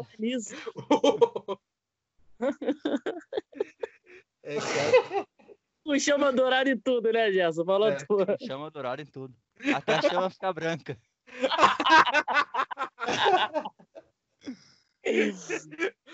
Ai, sensacional, sensacional. Ai, meu Deus. É Tá, o agora. famoso Golden Shower. Olha, eu lembrei de uma parada do Yu-Gi-Oh, cara, que tipo assim, o Yugi também roubava, cara. Ele utilizava magia negra pra roubar as paradas. Cara, tipo, não, então- o pior é que Ah, é o, o canônico. Yugi usava hack, velho. Não, não, É, é, cara, é canônico, porque, tipo assim, eu lembro que a, a Ishizo, uma cocksucker. personagem mais pra frente, ela chegou a falar, não, porque o faraó consegue mudar o destino por Sim, conta da verdade. vontade dele. Ou seja, o filho da puta, ele saca a carta que ele quer, cara. Aquele papo de coração das cartas é bullshit, né, velho? É É, caô. é, assim, é o primeiro hack do jogo ali, o cara não sabia jogar, não. Tanto que ele deu a carta pro Joe, do, do Mago do Tempo, aí do nada ele foi lá e falou: Não, o seu Mago do Tempo botou meu Mago Negro, aprendeu uma técnica secreta que ninguém nunca soube, nem o criador das cartas. Ele evoluiu mil anos e virou um mago de mil anos, boladão. Ai, cara, que vontade de dar um soco nesse maluco, cara. Não, mano, mano, mano, na moral, é, é- essa aí foi tipo assim, sabe aquela mentira de criança? Não, mas porque o meu monstro tem uma habilidade especial que não está escrita na carta, tá Quem nunca meteu essa, hein? E é o Willow, pô. É o Willow. O Yu- Yugi sempre o Willow, cara. Ah, mano, Yu-Gi-Oh! era bom demais, cara. Não tinha como. O Kaiba, Yugi, se você não deixar eu ganhar esse duelo, eu vou me tacar aqui nesse Nossa. castelo. Foi no episódio que eu- que parei de gostar do Kaiba, cara. Mano, eu ia chegar assim e falar: pode se tacar. Jo- Você Ô. joga aí, parça. Se joga, Ah, era sacanagem. Ele queria salvar o irmão dele, coitado. O Então Mokuba, só- né, cara? É. Cara, mas o pior é que, pra vocês terem noção, no mangá do Yu-Gi-Oh!, tipo, o Yugi tem um duelo com o Kaiba. Cara, depois o primeiro encontro, né? Cara, o Kaiba ele entra em coma. O Yugi, ele bota o Kaiba em coma, tá ligado? Pra você ver o nível do Nossa, negócio. O Cara, Ka- é, no mangá, o, o- sério, o Kaiba fica em coma. Ele, ele tá em estado vegetativo ali, é, antes do, do- Porque tem um arco gigante, como eu falei, antes ali da, do Reino dos Duelistas. Aí o Kaiba, quando no início do Reino dos Duelistas, ele tá em coma, aí ele sai do coma, não sei como. Aí ele começa, ele volta pra história. Mas, tipo assim, é, é, pô, a Yu-Gi-Oh! é pesada, cara. Tinha uns negócios pesados.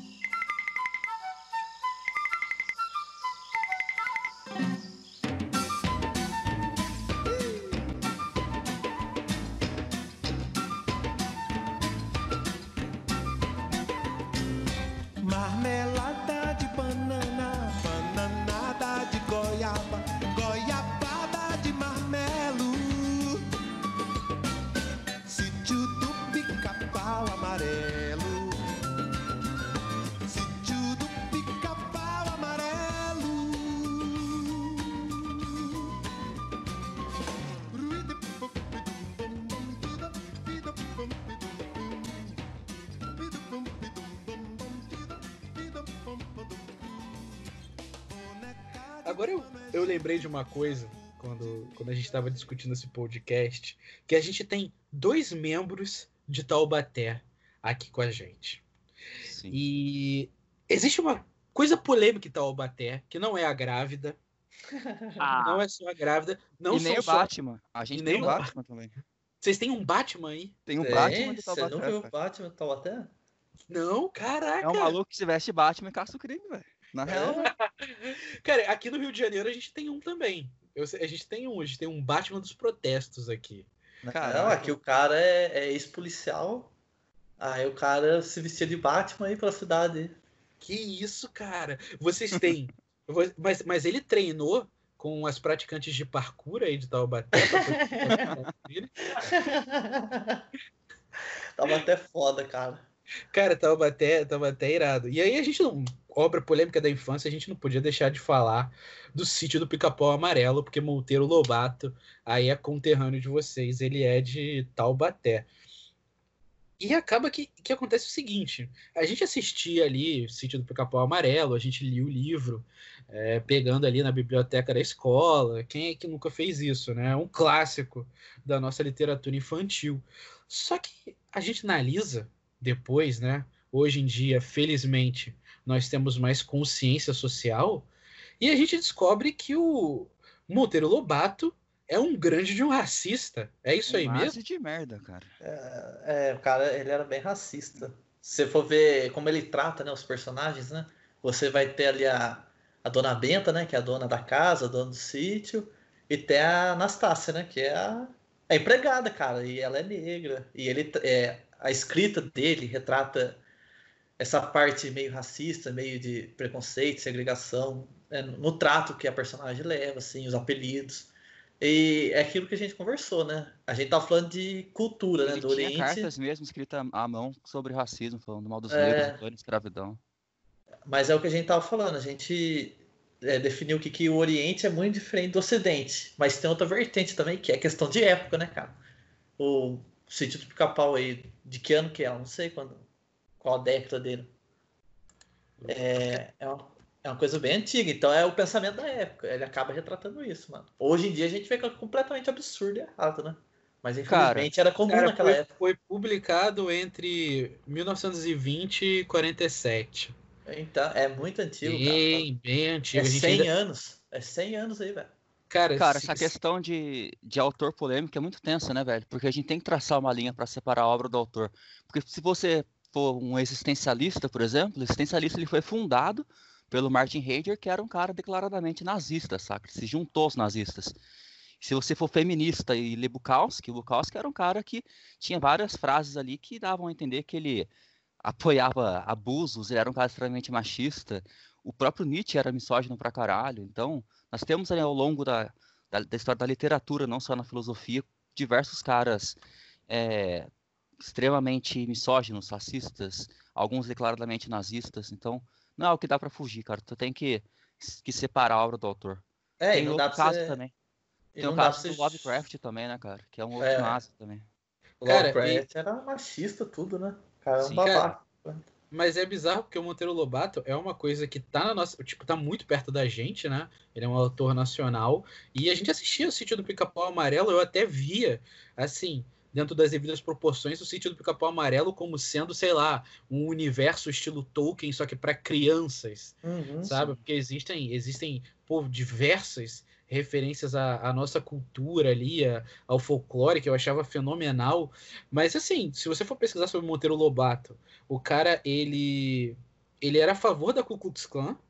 E tem um trecho aqui, tem um trecho aqui dele que ele fala do, do caboclo, que ele fala assim que é o funesto parasita da terra, seminômade, ina, inadaptável à civilização. Tipo, o cara praticamente via ali o, o negro como uma escória.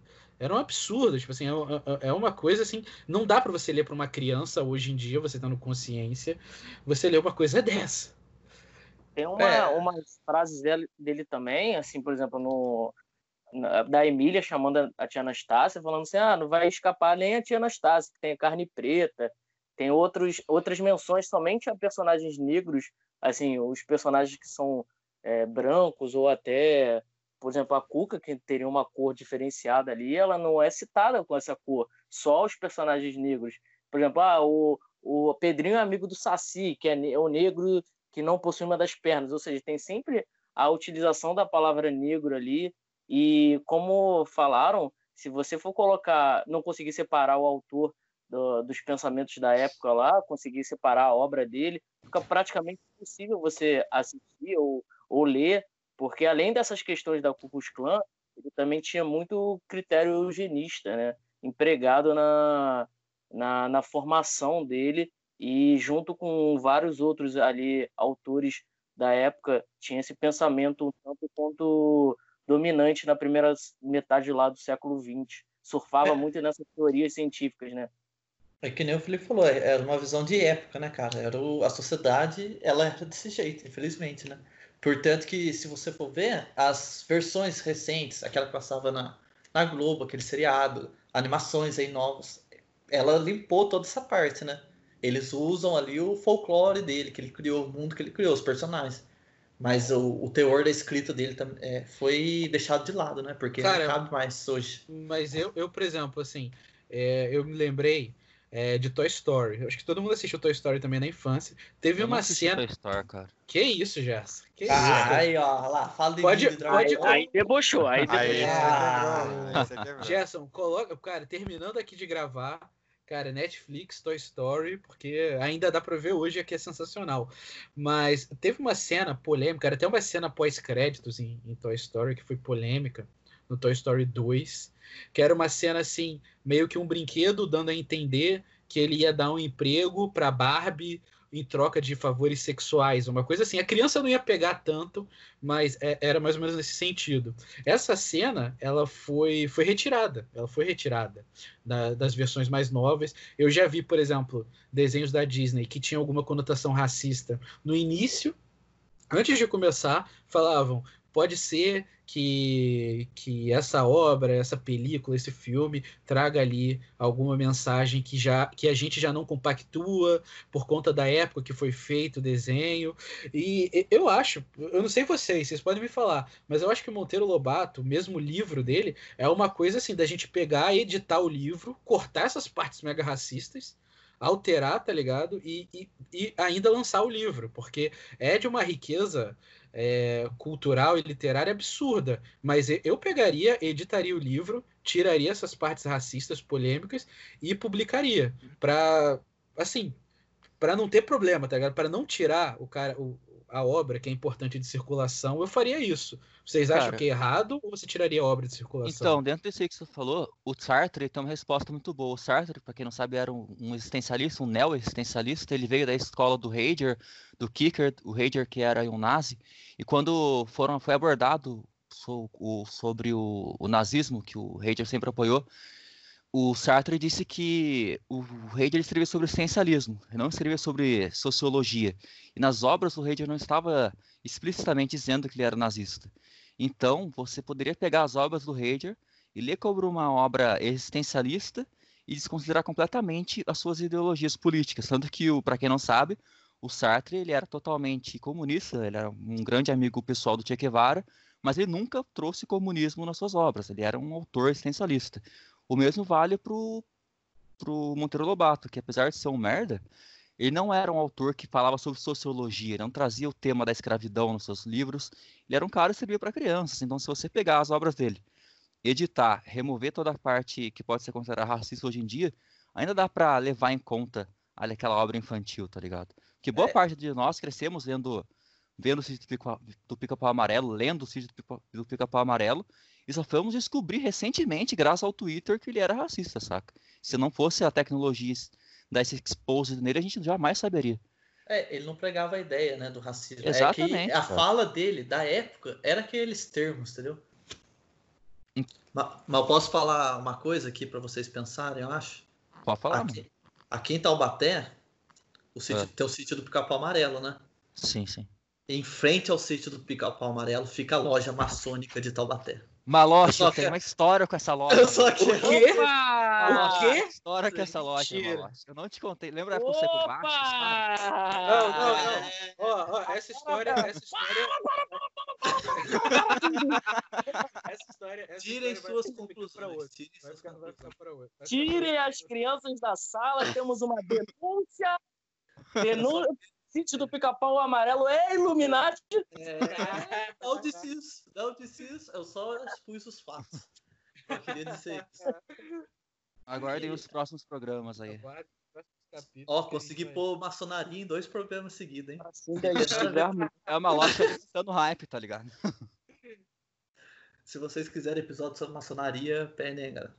Eu acho que o Nick ele vai poder complementar bastante porque na literatura nós temos um antes e depois de Sartre, Simone e Camus. Porque antes da, deles, era muito comum você ver autores misóginos, autores machistas, autores racistas, alguns nazis, como o próprio Heidegger. Só que muitos deles não se declaravam ser desse jeito, eles simplesmente eram. Ele era as suas versões naturais, serem completos babacas. Mas a Simone, como ela veio depois de uma época da Revolução, da Revolução Russa, da Revolução Cubana, da União Soviética, teve todo aquele levante da, da esquerda, da extrema esquerda, que trouxe muitos debates sociais, que deu muita voz para os negros, deu muitas vozes para os panteras negras, para as feministas. Então tivemos ali uma onda de escritores militantes, a própria Simone, que militou para o feminismo, o Sartre, que, que militou para a liberdade, o Camus, que, libertou, que militou pela anarquia. E depois deles, todos os outros autores que vieram tanto na filosofia quanto na literatura eram muito mais conscientes, saca? Hoje em dia é muito raro você ver um autor, seja um autor infantil, seja um autor juvenil, um autor mais sério como de filosofia e ciência, sendo um, um cara racista, seja um cara polêmico, saca? É Hoje em dia é muito mais comum você ver essa, essa questão social sendo abordada em livros. Até o próprio Neil deGrasse Tyson aborda muito sobre, sobre questões sociais, cara. É que Não, o, é. o, o babaca, o cara quando é babaca, ele nunca tá errado, né? O mundo inteiro está errado e ele É. tá certo. Quem será que é assim, né? Quem será? Quem será? Não, mas é- isso é verdade. Você citou aí Camus e Sartre. Cara, o Camus e o Sartre eles eram muito amigos, eles acabaram brigando por conta do, do Sartre apoiar o comunismo. O Camus ele tinha observado as inúmeras mazelas do comunismo, as mortes, o sistema dando errado. Ele falou, cara, não tem como apoiar uma coisa dessa. Cara, era muito louca a treta deles, porque o Camus escreveu um livro, saca? Treta de filósofo gera livro, isso é muito fenomenal. Porque o- os dois, eles tinham uma vertente ele mais Hoje em dia libertária, a mais gente manda anarquista. textão no WhatsApp, né? Hoje em dia a Sim. gente, a gente manda textão no WhatsApp. Os dois, os três, né? Os, tanto o Camus quanto a Simone quanto o Sartre, eles tinham aquela vertente mais libertária, mais anarquista, até que o, o Sartre e a Simone fecharam totalmente com o Che Guevara, com as, as suas atitudes, sua violência. Só que antes disso, o Che convidou os três para uma reunião, onde eles convidou os três formalmente a participar da Revolução Comunista. E o Camus, na hora, disse não, nem compareceu nessa reunião, tanto que tem uma foto famosa envolvendo tanto a Simone quanto o Sartre e o Che Guevara. E das primeiras frases de um livro chamado Homem Revoltado, que é um livro mais anarquista da, da filosofia escrito pelo Camus, ele escreve assim: um homem verdadeiramente revoltado sabe dizer não. Cara, que foi, que foi uma, uma indireta, saca, pro, pro Sartre, cara. Eu achei isso muito fenomenal. Pois é, porque vo- você acabava vendo, apesar da, da inteligência desses, desses filósofos e dos antigos antes deles, existiam valores, existiam coisas, pensamentos que acabavam é, entrando ali no, no conhecimento popular das pessoas que acabavam fazendo com que eles escrevessem ou defendessem ideias que hoje em dia já. Já, já é difícil, é, é impossível você, você defender essas coisas. Hoje, felizmente, a gente está muito mais preocupado com a questão social e está tentando fazer obras muito mais representativas, como a gente já debateu aqui, muito mais saudáveis do que existia antigamente. A gente Isso é saiu, a gente saiu de uma época em que o negro era tipo um empregado para o negro virar o Ranger vermelho. Isso aí Pra é virar presidente dos Estados Unidos, cara, que é uma das potências mais racistas do mundo. mas, mas Ranger vermelho é mais legal. É. Bem mais.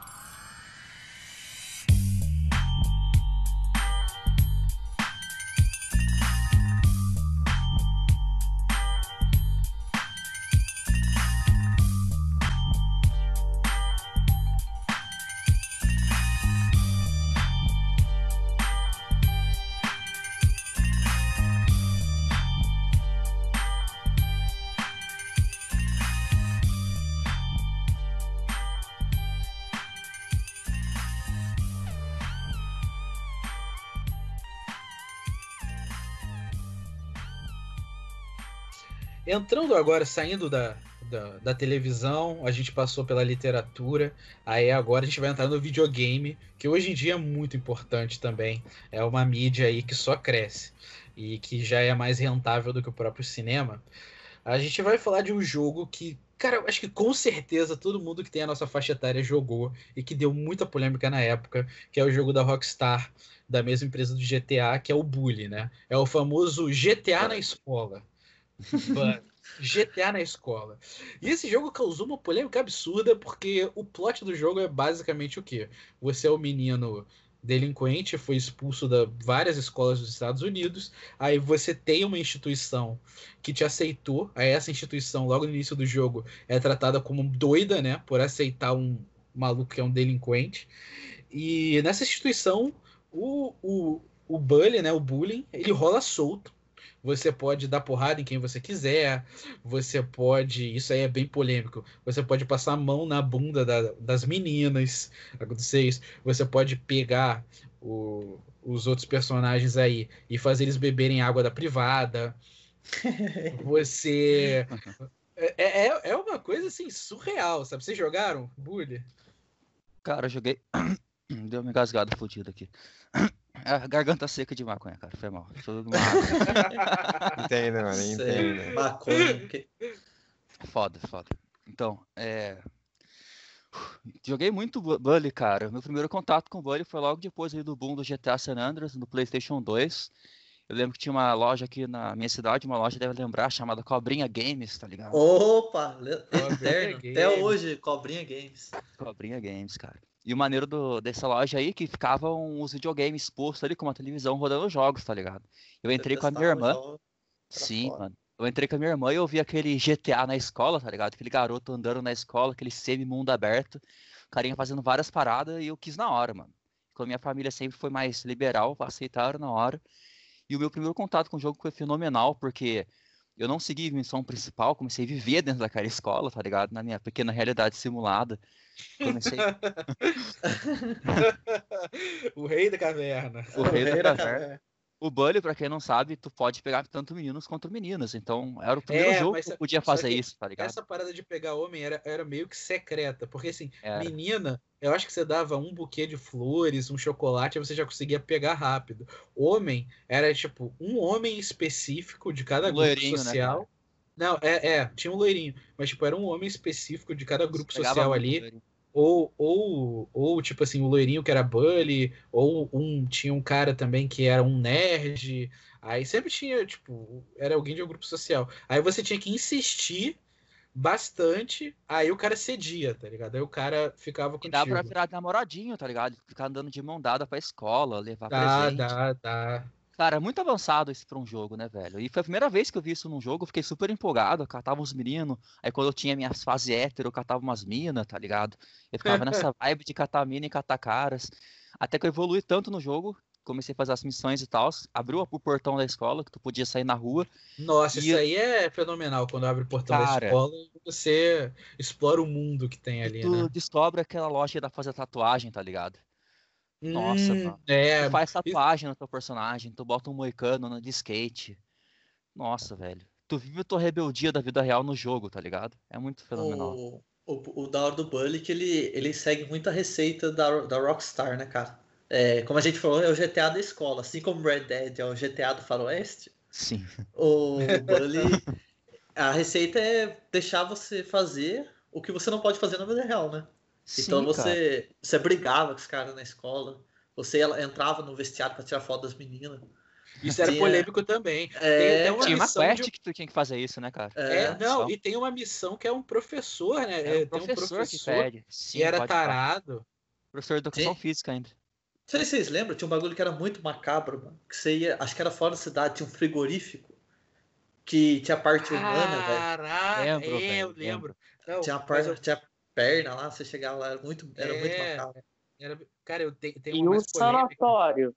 Pô, É, o sanatório, porra, o sanatório é bizarro. O que, que tinha no sanatório mesmo?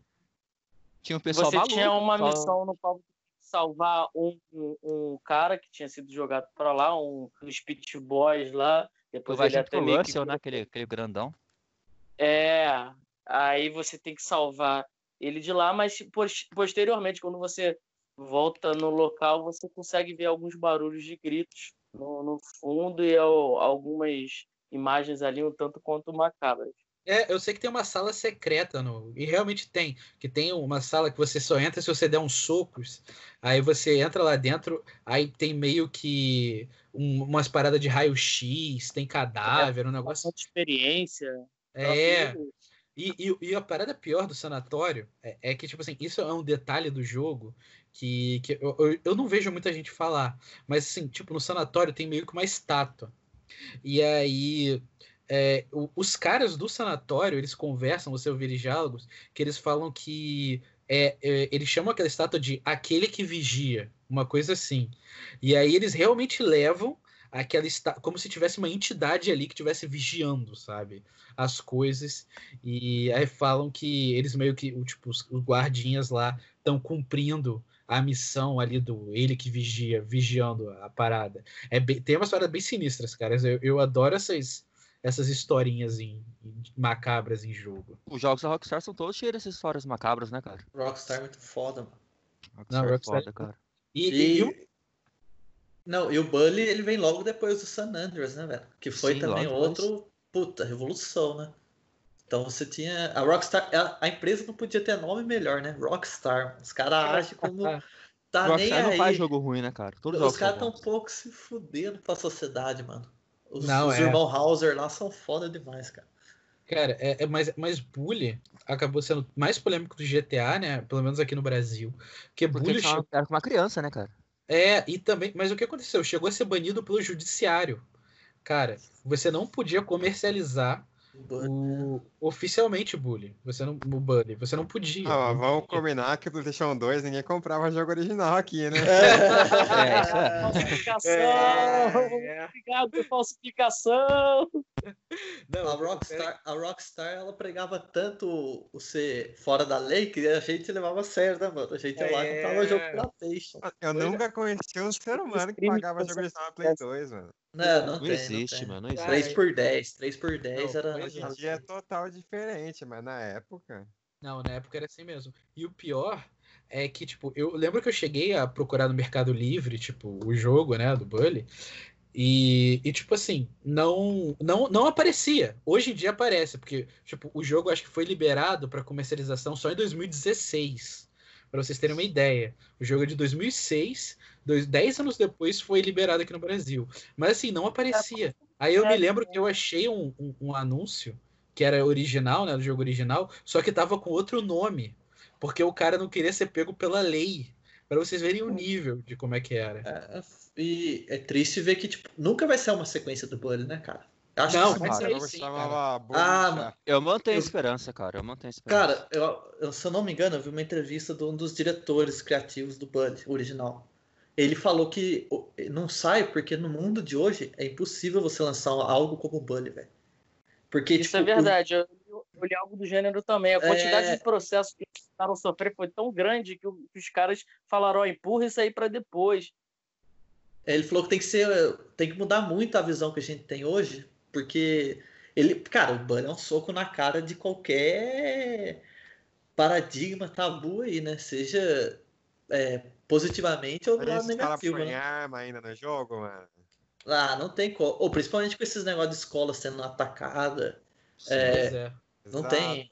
O Bully Tem? tinha arma, né, cara? Só que eram armas não letais, né? Armas com bolas de, não, de brinquedo. Era, era um foguetinho, né? Era um foguetinho. É. Esse foguetinho, por sinal, tava andando desgraçado. Parecia, é como se Tá. você jogasse um cabeção de negro numa pessoa. Cara, dava pra você, dava pra você derrubar isso. Cara, aqueles Já tive um que cor... Cara, aqueles instrutores que corriam atrás de você, dava pra tu derrubar o maluco usando aquela Tá. parada ali. Mano, já entrei no várias vezes no Bully com armado dessa, dessas arminhas aí, cara. Fazia festa. Então, Pois é. não, acho que a gente não vai ver um Bully tão cedo, né, cara? A Rockstar, E é acho que. Eu não sei vocês, mas eu gostava de fazer as aulas, de ganhar os pontos lá. Ah, é. mas- Ah, É. eu também Mas tinha, sair cara. da aula e pegar os elásticos pra tirar as pessoas era compensador, mano. O Tinha as videogame aulas, sempre dava uma pior recompensa foda, mano. Cara, Você tinha fazia uma aula que a prova, né? recompensa, que a recompensa que tu ganhava era mais lábia. Aí você conseguia mandar um papo melhor pras menininhas, cara. Sim, cara. É, é, isso A era vida muito como ela é, né? Eu acho que era de literatura. Eu acho que as aulas de literatura você ganhava uma lábia melhor. Cara, é. é- E é- eram aulas mesmo, né? Pra gente que é brasileiro, uma- o jogo tô completamente em inglês, tá ligado? Era um aprendizado, cara. Não, é. Era, pô, era, era, era muito maneiro isso, de você ter que conciliar fazer missão com aula. Pô, jogo fenomenal. Espero que a gente ainda esteja vivo pra ver um 2, né? Sim, sim. Mas, galera, vocês lembram de outros jogos que, assim como o Bully, tiveram grande polêmica aí entre o público? Ah, Pô, sem dúvida. Ô, o que mais tem, acho que é jogo polêmico, né, cara? Mas assim, da nossa infância, da nossa infância, o que, o que, que, a gente teve Ah. também? Pra mim, Cara, o- Pode falar, O- pode falar. vai, cara. Pode falar aí. é, n- n- não sei se vocês já jogaram. Quando eu era pequeno tinha um jogo e lançou vários que eu amava, que chamava Destroy All Humans. Você era um alienígena muito, e o, o objetivo do jogo era matar todo joguei. mundo. Eu joguei isso aí, eu joguei isso aí. Mano, tinha umas armas, você pulverizava as pessoas, eu adorava. Você pegava a sua nave, você explodia os prédios, eu acho que era em Las Vegas. Mano, você, você tinha que destruir a cidade inteira e matar todo mundo. Era incrível. E era um absurdo, né? Cara, dependendo da sua visão de mundo, você, no caso, tá sendo um herói, né? Sim, tô salvando a humanidade. É, Depende. era muito louco. O, eu acho que o jogo mais bizarro e medonho que teve da própria Rockstar foi o Manhunt, né, cara? Ah, eu ia comentar o Manhunt, cara. Nossa, Cara, É aquele do, do cabeça de porco, né? Com Manhunt serra é elétrica. cabuloso. sim, cara. Que passa Manhunt- passa no sanatório. Esse, esse você não acha pra vender. É muito difícil você achar pra vender hoje em dia, cara. Porque o jogo foi completamente banido, velho, na época dele. Saiu até o Manhunt 2, mas os caras tiveram que censurar um monte de parte. Tiveram que. O próprio original, eles. Era muito explícito a violência, né? Porque a história você é um, um assassino, um serial killer. Os caras soltam você na, num sanatório, num bairro ali meio. Que só tem bandido também, e você sai matando todo mundo. É um jogo de Enquanto- família, né? É um jogo de família. Cara, Pra e é- jogar parte com a tua avó, com a tua mãe no domingo. Eu acho. Eu não, eu não lembro se é tipo meio que tá tendo um experimento social bizarro assim. Mas as cenas de execuções, pra época, né? Hoje, se você for ver no, no YouTube, é ridículo, né? Mas pra época, você podia matar cara enforcado, com facada, é, atirando. Era. Pô, da Tinha coisa cena de mais... estupro explícito no jogo, cara. Cara, que isso? Sério? o, Sério. Man, o Manhunt, a Rockstar superou, cara. O Manhunt, acho que é o, é o máximo que eles chegaram. E teve, teve sequência, né, cara? Teve três Manhunt, um é pesado que o outro. Teve, teve. Mas teve dois só. Acho que foi dois Manhunt. Mas aí o Malote falou que censuraram, né? não? É, o segundo Sim. ele já veio mais censurado. Essas cenas de execuções, a câmera meio que cortava, sabe? Não, não parecia explícito ali. Nossa. Tinha, mas tem outros jogos também, cara. O próprio Mortal Kombat. Pô, Fatality. pô Nossa. na época, né, aquilo era o mais gore Mortal possível. Kombat Só que o Mortal assim, Kombat ele mano. continua violento, né, cara? Continua com Fatality. Eu tenho o mais atual e continua bem, cada vez mais violento. Ah, só, que agora eu acho que foi Ah. mais normalizado, né? A galera já tá acostumada, já é uma pegada que tu for jogar, assistir esse Não jogo. tem que você- aquele friendship também pra finalizar a É, luta? achei tranquilo os fatalities. Eu, tipo, no começo, no primeiro mesmo, era uma parada tipo, caraca, mano, que isso? É que. O maluco ao meio. É, é que. Saiu uma animação recentemente do Mortal Kombat, cara, é bem violento também. Tem que ser, né? É que os jogos, se a gente pegar os jogos dos anos 90 ali, começo dos anos 2000, esses violentos, é Carmageddon, o Mortal Kombat, ou Carmageddon você ganhava ponto por matar os outros Carmageddon. atropelados, velho.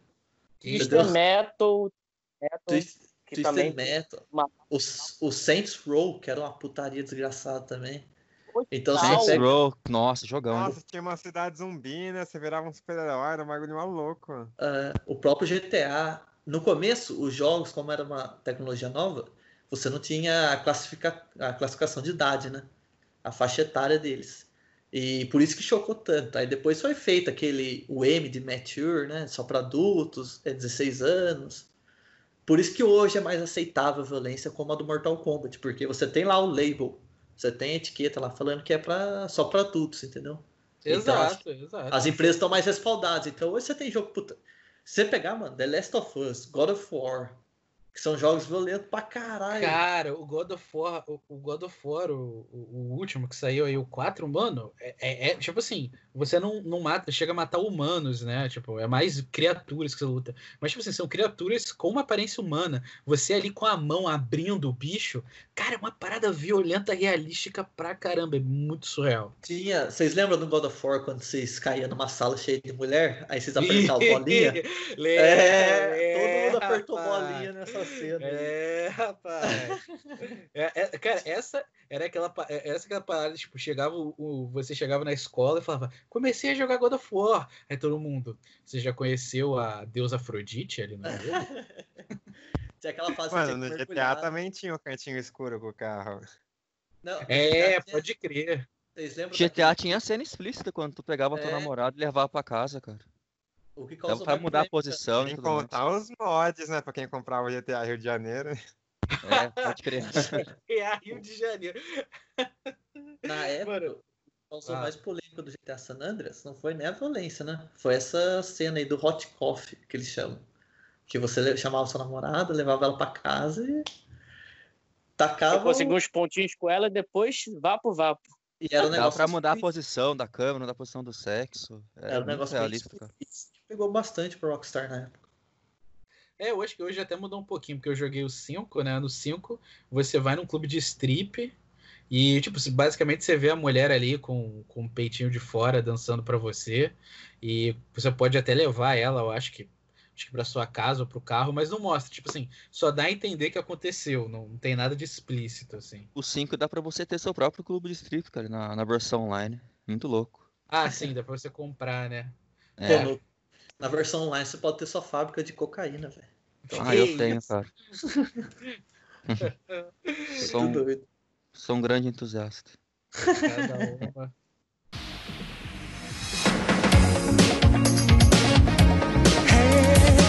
yeah.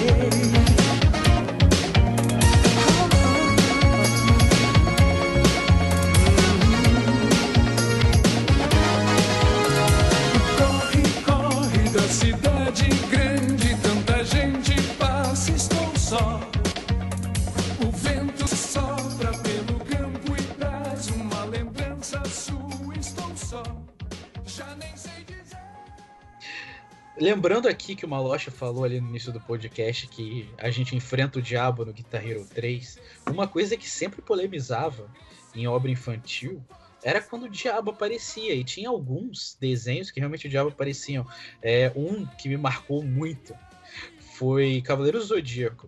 Pra quem não sabe, tem um filme, o número 4 do Cavaleiro Zodíaco, que foi feito meio que pra ser o final da série, porque ainda não tinham animado a temporada em que eles iam lutar contra o Hades. Não se sabia se ia animar. E aí, nessa, tipo assim, eu até me surpreendi, porque Cavaleiro Zodíaco é a mitologia grega, aí tem ali um flerte com a mitologia nórdica ali, com o Odin e tal. E nesse filme, eles lutam contra um chamado Lúcifer. Que inclusive ele queima uma Bíblia em uma cena muito polêmica, né? Ele queima uma Bíblia. E aí eu lembro de, de ter chegado pro meu pai e falar: pai, quem é que é Lúcifer? Aí, Toda Aí pergunta ele- que todo pai quer, quer responder, né? aí ele Ah, eu, olhou eu assim, sentiria orgulhoso se meu filho perguntasse. Que isso, Jass? aí, aí ele olhou assim pra mim e falou: É o diabo, meu filho. Não fica, fica vendo essas coisas, tipo assim, não fica falando essas coisas, não. Aí eu fiquei, meu Deus. Eu fiquei me sentindo culpado por ter visto o filme, tá ligado? Eu, ai não. Meu Deus, meu Deus. É agora, Só que- vou pro inferno. É, só que aí, tipo assim, minha nerdice falava mais alto. Eu comprei até o gibi do filme, do, do Lúcifer e dos outros gibis do Cavaleiro Zodíaco. Mas é uma parada que choca, né? E a gente teve outros desenhos que, que retratavam o diabo. A gente teve, eu me lembro que, de um que era a Vaca e o Frango, que tinha um personagem que, que era o Boom de Fora. Que era um diabo pelado que aparecia. E a gente tinha também no Meninas Superpoderosas, né? Que tinha o Ele. Era o famoso Ele. Mano, Ai, Billy Mandy era macabro. O que, que foi isso? O ele tinha uma voz feminina, cara. Ele Era um era, diabo meio que. Tinha uma parada meio. Não homossexual, mas uma parada mais afeminada. Tipo, ai, menina super poderosa. Tinha essa vozinha meio. Não sei se no, no gringo era assim, mas no português era. Era uma parada meio estranha. É, até o Guilherme Briggs que dubla, faz um excelente trabalho. É mentira Grande que é o Guilherme. Briggs. Sério? É o Guilherme Briggs, É, é? É, é. Briggs, cara. Genial, mano. Genial, genial. O Briggs, cara, ele é um gênio da dublagem. Aí, Brix é. Porra, agora eu tô mais fã dele ainda, cara. É muito Isso, bom, velho. cara. Muito bom. Pô, a voz Não, é- não, não parece com, com, com a voz dele, tá ligado? Ele se transforma, cara, ele se transforma. Pô, sensacional. Mas, mas era, era bizarro. Tinha outro desenho do Cartoon que eu cagava de medo também, era o Coragem com o Covarde. Vocês lembram? Nossa, esse aí é medonho até hoje, cara. É medonho, cara. Medonho demais. Mas, cara, até hoje eu lembro de um episódio de Coragem com o Covarde que os donos dele, eu não sei se eles perdem a alma ou a consciência, alguma coisa assim, e termina o episódio ele, tipo, fazendo os donos de marionete, tá ligado? Pra fingir que eles ainda estão vivos. Cara, é sinistro Cara. demais, cara, esse desenho. Coragem com o Covarde é, o- é, é o desenho mais alucinado. Tem é, assombração, deus egípcio lá também. Tem é, parada de submundo no, no negócio de, de varrer roupa. Tem um maluco, tem o, o deus banana, que ele vai parar no universo alternativo, onde existe um deus banana e todos são bananas. E aí ele entra Caraca. É muita droga, velho. É muita droga. diferença do banheiro masculino pro feminino. Aí ele entra no, em um e toma um susto. Aí ele fala, pô, esse deve ser o feminino. Aí quando ele entra no outro, ele toma um susto também. Aí, tipo, pô, não tem diferença de. de- E no final, a banana era um, era um macaco que comia as bananas. Ou seja, tipo, o deus deles eram os caras que a, a pessoa ia lá para poder conversar com o, supo, a suposta divindade e no final virava uma banana split. Tipo, cara, que Pô, doido. Cara, que, brisa foda. Cara, mas tem, tem até um vilão que é tipo um feto, tá ligado? É um- umas coisas assim que.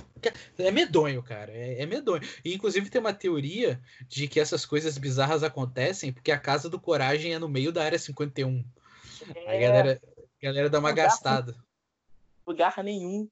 É, o lugar nenhum é na área 51. Mentira, aí- nunca vi um adolescente correndo que nem Naruto em nenhum episódio. Naruto Running. Mas, Mas- mas, cara, você, tá, você tava falando de Billy Mandy. Billy Mandy era bizarro Mano, também, né? Deixa eu falar, mano. Você, não sei se vocês assistiram o Billy Mandy, mas tem um episódio que a Mandy, ela tá com uma babá nova que os pais contrataram pra tentar pôr ordem nela. E o episódio todo é ela brigando com a babá. E no final, todos os personagens do desenho entram na casa pra, pra matar a babá. E ela fala, sou eu que mando esse desenho aqui. E o episódio acaba. Caraca. Ah, não sei se vocês viram isso aí. É isso que é o episódio. Caraca, ó. quarta parede. Eu lembro dessa fita aí, é muito esse Machina episódio, babada, tá ligado? Não, e o Billy Mandy, eles são amigo da morte, né? né? Que anda, não é esse que anda com eles? Não, não É, são amigos. Eles, eles escravizaram a morte num jogo. É, é, É basicamente, cara, é basicamente, tipo, quando a gente tava falando de Yu-Gi-Oh!, que era o jogo das trevas, os caras jogaram o jogo das trevas com a morte, ganharam e a morte virou o mascote deles. é muito doido, velho. Então, o cartoon antes era, era bizarro, né, velho? Os Cara, desenhos originais. É- era bizarro, mas assim, cara, a gente não via maldade, mas vendo Não, hoje. Eu tenho muito mais medo da mente que qualquer monstro do coragem, mano. É, É, ela tinha carinha de ruim mesmo, né, velho? A Ela fazia o abaixada. o ficar bolado, cara. Imagina, você ter alguém mais brabo que a morte. Sinistro. Cara, era sinistro. Billy Tem outro desenho mais recente também, mano, que é bizarro, é o Hora de Aventura, mano. Não sei se vocês concordam. Nossa, eu amo Hora de Aventura. bom. Cara, É, eu o vi vi- pouco, pouco Hora de Tem- Aventura. como é que é o nome do vilão deles lá? Ah, não lembro, tio. Pô, mas tem o vilão lá do fim, lá do Jake. Não, não é o Rei Gelado, é o outro, que é um tipo um espírito, assim. Cara, é bizarro esse vilão também. A hora que ele apareceu, tipo, o Hora da Aventura é mais recente, né? Eu assistindo com, sei lá, uns. Estreou com 5 anos atrás, Hora de Aventura. Eu assistindo, eu, caramba, que bizarro, velho. O vilão falando, é, é meio que um demônio também, assim, sabe? Nossa. É bizarro. Surreal. Cara, o Diabo, Diabo na, na infância foi muito presente na minha vida porque eu fui um cara que leu muito quadrinho, né, cara? E a maioria das pessoas que começaram por Marvel, Marvel e DC, eu comecei pela Vertigo. E tem um quadrinho que sempre fui muito fã, que é o Sandman, que tinha o- um dos protagonistas, que é o Lucifer. E eu era fissurado pela, pelo universo de Lucifer. Meu avô era um cara que gostava muito de blues, Robert Johnson e tal. Ele me incentivava a ler muito Lucifer. E me incentivava ele muito Constantine. Foi uma que época mais. avô é esse, cara? Sim, foda. avô dele, tá? Eu lembro do meu avô me dando é, Neil Gaiman, sabe? Sandman, Lucifer, enquanto a gente escutava Robert Johnson, Me, and the Devil, na sala de estar, tá ligado? No vinil. Caralho, velho. Caraca, Era uma parada agora, você- foda. agora quem tá escutando sabe o Gerson, Origens. Por isso que ele é desse jeito aí hoje, tá? Sim, cara. Raul Cara. Seixas, Só Aquilo Diabo, uma parada que fazia muito parte da minha vida também. Nossa.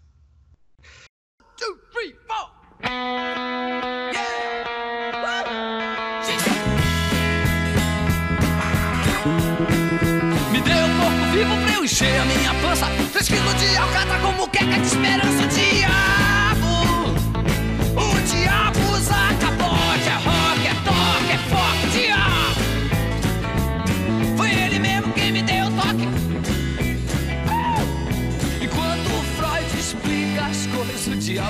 dando toque.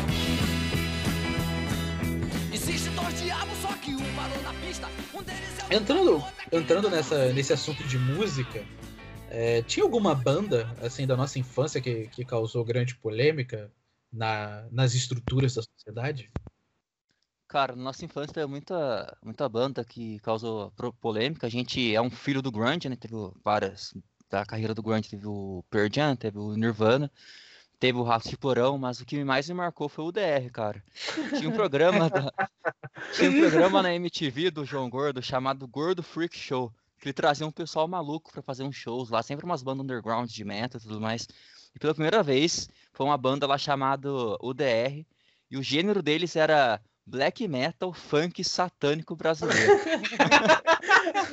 Você já viu que era coisa boa, né?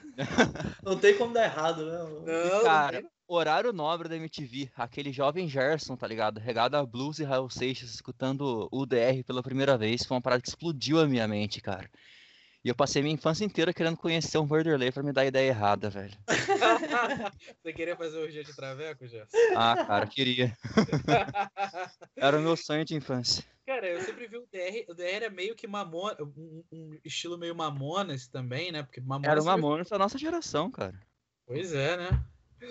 Cara, o DR é, é surreal mesmo. Agora chutado. Orgia de traveco é foda. É. Cara, mas como é, que é, como é que é? o estilo deles era o quê mesmo? Repete aí pra gente. Black metal funk brasileiro Satânico, né? satânico. Muito bom, cara, muito bom. Beleza, agora, agora a gente vai falar dela. Vocês viram Tenacious D do, Black, do Jack Black? Claro, mano, eu vi o show, cara, no Rock in Rio. Cara, muito O bom. Massacration o é também era bem assim? Cara, é, Esse esse filme, filme barra jogo é sinistro, né, cara? Pô, Massacration é do mesmo universo ali do DR, cara. Apareceu na É, MTV na mesma época. Na mesma, Pior que é mesmo. Cara, é, Massacration é engraçado demais, cara. É muito engraçado. É o mesmo universo, cara. É, pior que é, pior que é mesmo.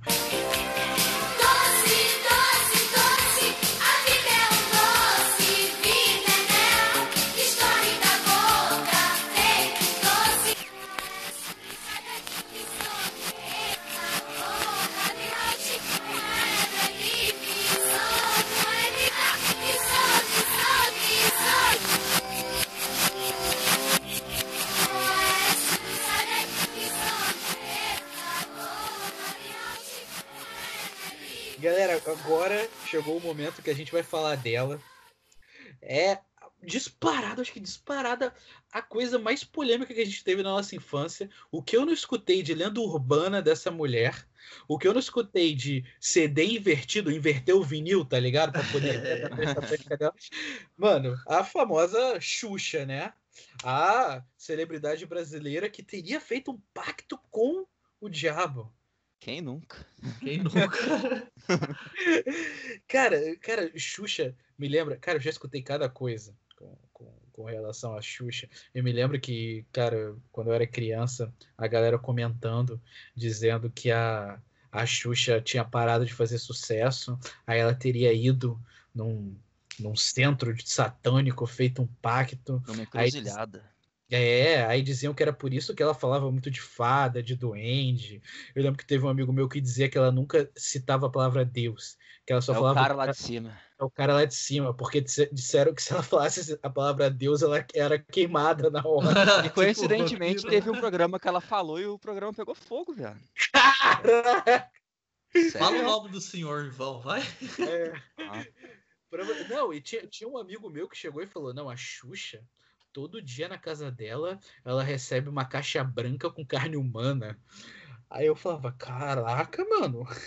Tinha umas fitas também dela fazer um sinal, né? Ao vivo, assim, ela fazia aquele horns up, O assim, um dia, mandava um dia ali. É, mandava o chifrinho assim, ela usava o crucifixo invertido, descia do disco voador, cacete a quatro. aí. É, mas a polêmica da Xuxa foi por causa do. Muito por causa do Hilari Hilarie, né? Que a galera dizia que se você colocasse ali ao contrário, ia. ia... Eu, eu me lembro que teve uma prima minha que me falou que ela colocou o contrário, aí ela disse que escutou uma coisa que era tipo assim: sangue, sangue, sangue. Mas, tipo, gente, quem é que escuta o CD de vinil ao contrário? Não, Tem, tem, cara, tem no YouTube a versão ao contrário, velho. Bem macabrinha mesmo, maneiro. não, maneiro.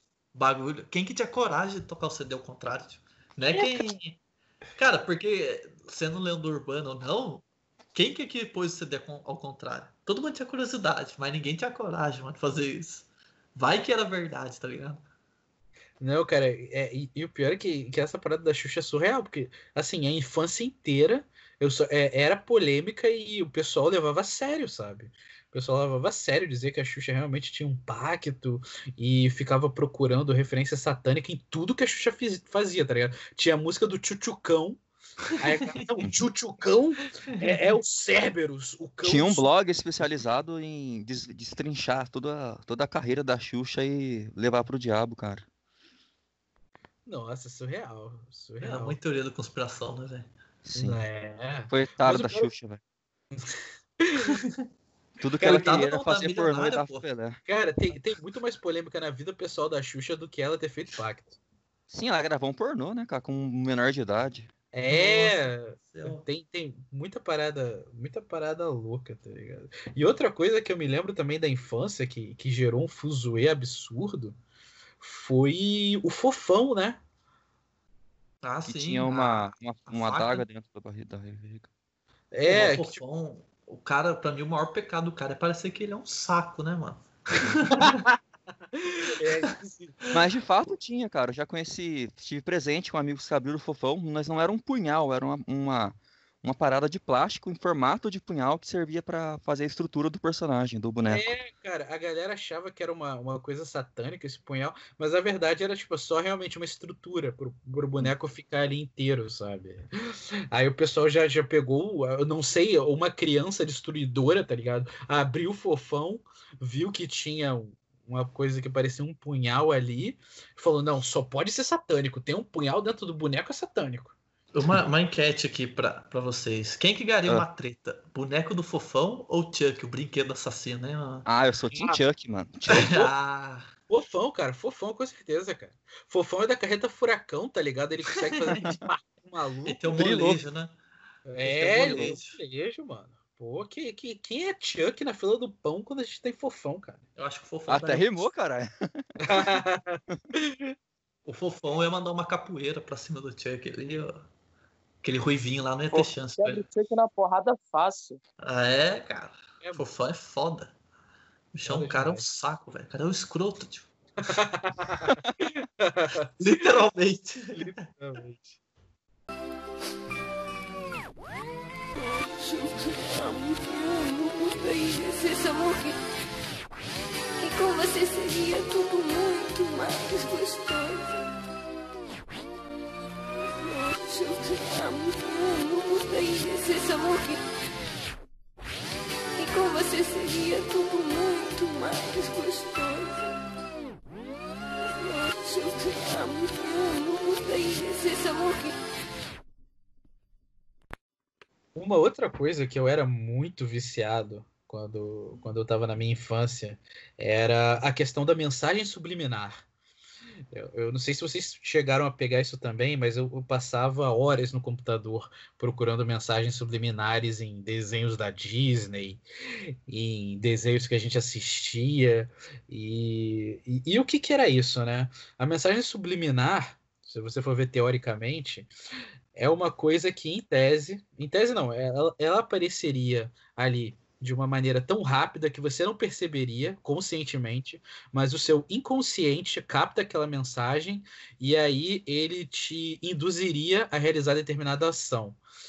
Isso quem, quem acabou popularizando a mensagem subliminar foi um publicitário chamado James Vicari nos anos 50. E acabou que depois de muito tempo a galera descobriu que mensagem subliminar era uma pseudociência e que não tem efeito nenhum. E eu acho que a galera também mistura muito mensagem subliminar com easter egg, porque o que, que é uma mensagem subliminar seria, no caso, uma mensagem que aparece muito rápido e você captaria. Só que a ciência já provou que não. E o easter egg seria uma piadinha, uma mensagem que fica escondida ali no filme, no, no desenho, no seriado, e que se você. E tipo, que você pode achar e você vai dar risada. E a Disney tinha muito disso, né? Tinha mensagem subliminar no Rei Leão. Não é mensagem subliminar, é o easter egg, né? Tinha easter egg no Rei Leão que era que era tipo o Mufasa ou era o Simba deitava, aí saía uma poeira e aparecia sex. Vocês viram? Nossa, esse é, fam- esse é famoso. Que Tem aquela formava, do né? filme do Ratinho também, que tem um, um filme pornô num, num frame, É, a pode janela de um quarto. É, pode crer, mano, pode crer. Tem também no Hércules, quando o Hades ele fala, tem um cara forte, não sei, ele fala assim, andando por aí, aí ele tipo solta um fogo, aí tipo o fogo em cima dele tem um formato assim, tipo Jesus. Dá para você você desse, dá para você ler assim, Jesus, Tem muito o, eu lembro que tinha da Pequena Sereia também, né? Que um dos prédios lá tem um formato meio fálico, assim. É, a- entendeu? Mas fala. Não, e o mais famoso de todos, acho que não é nenhum de desenho, né? Que é o famoso Alô Diabo da Coca-Cola. Nossa, esse aí é o clássico. esse, cara, esse aí eu peguei a Coca-Cola, virei o logo e E- demorei pra conseguir ler, mas eu li. Cara, por que, que a Coca-Cola escreveu em português, né, velho? Pois é, cara. Por quê? Por quê? Mas, mas a- a- acaba que, tipo assim, eu, eu, eu vi essas mensagens subliminares e eu não entendia. Eu falava, tá, mas eu vejo ali o, o Simba, aparece sex. Aí você, a criança, vê aquilo, tu nem percebe, aí você fala, cara, que influência isso vai ter na minha vida? Tipo, Outra ta- Outra Fala. também que a turma falava era o Harry Potter, né? Que tinha um raio na testa. Eles falavam que era o S de Satã, velho. Nossa, pô.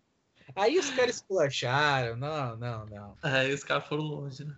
Os caras os cara foram longe demais. Mas aí, aí eu acabei, tipo assim, depois que você percebe, mensagem subliminar cientificamente não, não tem efeito, Cara, pode falar? claro.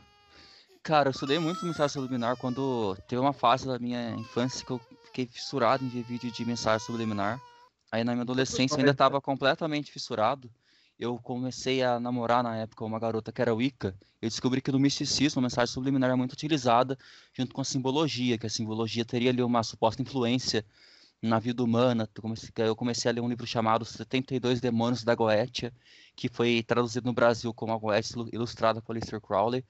Até que eu levei também para o campo da ciência. Tem um, um cientista chamado Leonardo Midnow, ou algo do gênero, que ele escreveu um livro chamado Como o Inconsciente se influ- se Influencia na Sua Vida, que é um livro sobre mensagens subliminares aplicadas dentro do marketing, onde você tem ali, você cria um site e você coloca certas referências, certos botões ali que fazem você ficar naquele site, que fazem você ter interesse em comprar aquelas coisas. É, é, uma- é um assunto muito, muito bom para se abordar. O Carl Jung falava muito sobre, sobre O o inconsciente, inconsciente, né? sobre a influência do, dessas coisas, cara, é muito foda. Não, mas assim, é, pelo que eu pesquisei, isso não, não tem comprovação científica, aquela mensagem subliminar que seria tipo uma mensagem ser passada muito rápido. Mas existe sim essa questão de certas cores, certas músicas. Por exemplo, dizem que num ambiente onde tem música que é tipo um jazz, uma música mais suave, te faz querer comprar mais. Dizem que Existem McDonald's. estudos científicos que dizem que o inconsciente influencia bastante a nossa vida, saca? Tanto que o marketing é todo totalmente baseado na mensagem subliminar, no, no, no inconsciente. Tem um filme que, que traz, aborda esse tema de uma maneira um pouco mais, mais estúpida, por assim dizer, que é Day Live, né, cara? Day Live, que é um filme que fala bastante É, sobre, pode crer, pode crer. sobre isso aí. E, mas aí tem, tem umas coisas que já são mais, tipo assim, que não, não tem muita discussão, que já são mais comprovadas, tipo, questão de cores. Dizem que a cor vermelha e amarela chama mais atenção, Sim, e aí você acaba tendo mais vontade de comer. Tem, tem essas questões. Mas assim, é, é isso de ter, ter, tipo assim, uma imagem, como o Maloche falou, de formato fálico ali, é, aparecer tipo um sex, um Jesus ali, não, não tem grande comprovação de que Ah, isso isso aí não, não. influencia em, em alguma coisa. Mas sim, tem, tem ali outras coisas. E também tem, eu acho que, cara, a galera fala, ah, não, isso é coisa de criança, mas, cara, tem uma, um easter egg ou mensagem subliminar em Clube da Luta, que é o, o famoso pinto no final do filme, né? Vocês viram? Cara, eu não sei, cara. por- cara, eu não sei porquê. O Cara, pega pior o final. que tem mesmo, cara. Pior que tem mesmo. Cara, final, final do filme, assim, já terminou tudo, aparece assim, bem rápido, bum! É, é- é uma foto de um pinto, cara, no meio do filme. Você fica assim, quê? Então, mas é dentro do contexto do, dentro do contexto do universo, cara. Que o Tyler, um dos empregos dele antes de formar o Clube da Luta era de fato editar filmes normais e colocar cenas de sexo explícito. Daí no final do filme, pra fazer uma referência ao contexto do livro, o próprio diretor colocou ali uma cena de sexo explícito no final. Foi proposital isso aí. Mas o Clube da Luta você espera qualquer coisa, né? É, provavelmente É o um Gerson deve ter visto quando ele era criança, aí ele pegou essa mensagem subliminar, foi pro inconsciente dele, aí hoje ele é um depravado. Aí ele vê pinto em todo lugar, né? É. Malditos pintos. Ai, ai. Me deem pintos.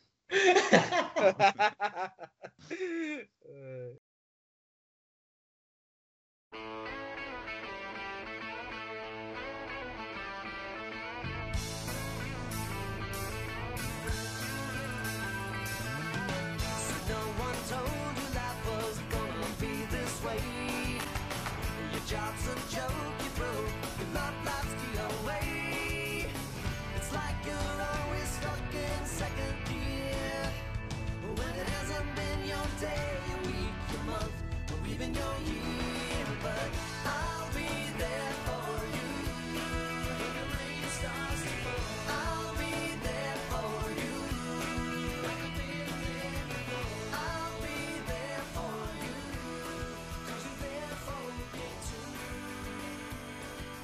Agora, adentrando nas nossas clássicas recomendações, eu queria recomendar um, um dos meus desenhos favoritos da infância.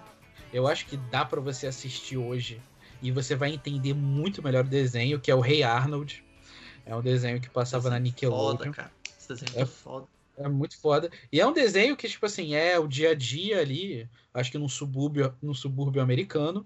Só que, cara, tem muitas coisas que é um lado triste, um lado mais melancólico, um lado que é totalmente contra o American Way of Life.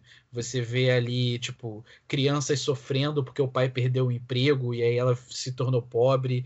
Você vê um garoto que ele é viciado em drogas. Você vê gente que é meio maluca e não sai de casa. Você vê lenda urbana. E tudo de uma maneira que a criança aproveita, mas só que quando você é adulto, você percebe aquelas mensagens assim, mais, mais sérias. É um desenho muito interessante, de repente muito educativo. Mas Tem um lógico que, filme também, né? você filme? Tem um filme, tem um filme. Tem um filme. Bem legal também. Inclusive, eu acho que teve até um mais recente agora, eles, que, eles, que eles lançaram. Mas é bem legal, o Rei Arnold é muito bom. Malocha, o que, que você manda pra gente? Bom, eu vou recomendar um desenho aqui também que definiu minha infância, assim, digamos. Que é um desenho, acho que o rei das polêmicas, cara. Que é o South Park. Não tem Ó. nada, não tem nada mais esculachado. Tudo que a gente falou aqui tem no South Park. Todos os polêmicos. Tem polêmica de sexo, de violência, de, de etnia, de homofobia, tudo, cara. Tem lá. Eu acho que é muito. Você tem que ter estômago, assim, e cabeça pra ver. Porque eles zoam com tudo. Se vo- Qualquer crença que você tenha, eles vão zoar ela, entendeu? Seja religiosa, social. A gente falou de Satã. No, pô, no South Park, o Satã namora o Saddam Hussein, velho. Cara! Ele- Eles pegam tudo isso e levam ao extremo do absurdo. Mas, Não. puta, é humor negro raiz e eu já passei muitas horas vendo South Park, cara. Olha só. Caio, o que, que você pode aí complementar? O que, que você recomenda? Ó, Falando um pouco sobre os desenhos que a gente comentou aqui, principalmente os do Cartoon, eu queria recomendar o crossover entre a KND e o Turma do Bairro. com o Billy Nossa, é muito bom. Chama As Terríveis Aventuras do KND. Mano, uma das coisas mais insanas que eu já vi na minha vida. É, Fica aí a recomendação. Nesse você vê que a Mandy, meu irmão. Gerson, o que, que você recomenda? Oi. Cara, eu vou recomendar um livro que eu li na minha infância. Não era um livro adequado para poder ser lido na infância, Meu mas me Deus, marcou lá bastante. vem, lá vem, lá vem. chamado A Situação da Classe Trabalhadora na Inglaterra do, do Cara! Angels. Cara, quem é que lê a situação da classe Não, não. trabalhadora? Mano, você deve. Carl Sagan! Carl Sagan! Posso falar? Posso falar a minha? Pode, pode, mano. Eu já cortei o Gerson já. Mas é, é, é, o, é, o desenho, é o desenho de infância, pode ser atual também de recomendação. Cara, o que você preferir, fica à vontade. Então, galera, eu, eu recomendo um desenho atual, mas é, que tem bastante referências aí, que eu acho bem divertido, que é Irmão do Jorel. Para quem não assistiu, já passou no Cartoon Network, tem alguns desenhos, é, alguns episódios no YouTube, e tem muitas referências ali, meio que para quem conseguir pescar, por exemplo, o período da ditadura militar, que tem, no caso, transformado os militares em, em palhaços. Aí tem toda uma animação ali, uma, uma brincadeira meio que ironizando esse período, que eles são liderados por um cara chamado Ramboso, que é uma mistura. Os caras estavam prevendo, tá ligado? é, não, era, é sensacional, cara. Galera, então é isso. Espero que vocês tenham gostado. Saibam que os assuntos mais polêmicos estão sempre sendo debatidos na casa ao lado. Consuma obras Casa ao polêmicas. Ai, desculpa. Casa ao lado. Casa ao lado. A gente evoluiu, galera. Vou a gente voltar, foi de sala voltar. pra casa. pô. É, cara. a gente- É que a gente saiu da infância e foi pra vida adulta, né, cara? É. Vou voltar, vou voltar. Bom, galera, então é isso. Saibam que os assuntos mais polêmicos estão sempre sendo debatidos na sala ao lado. Espero que vocês tenham gostado.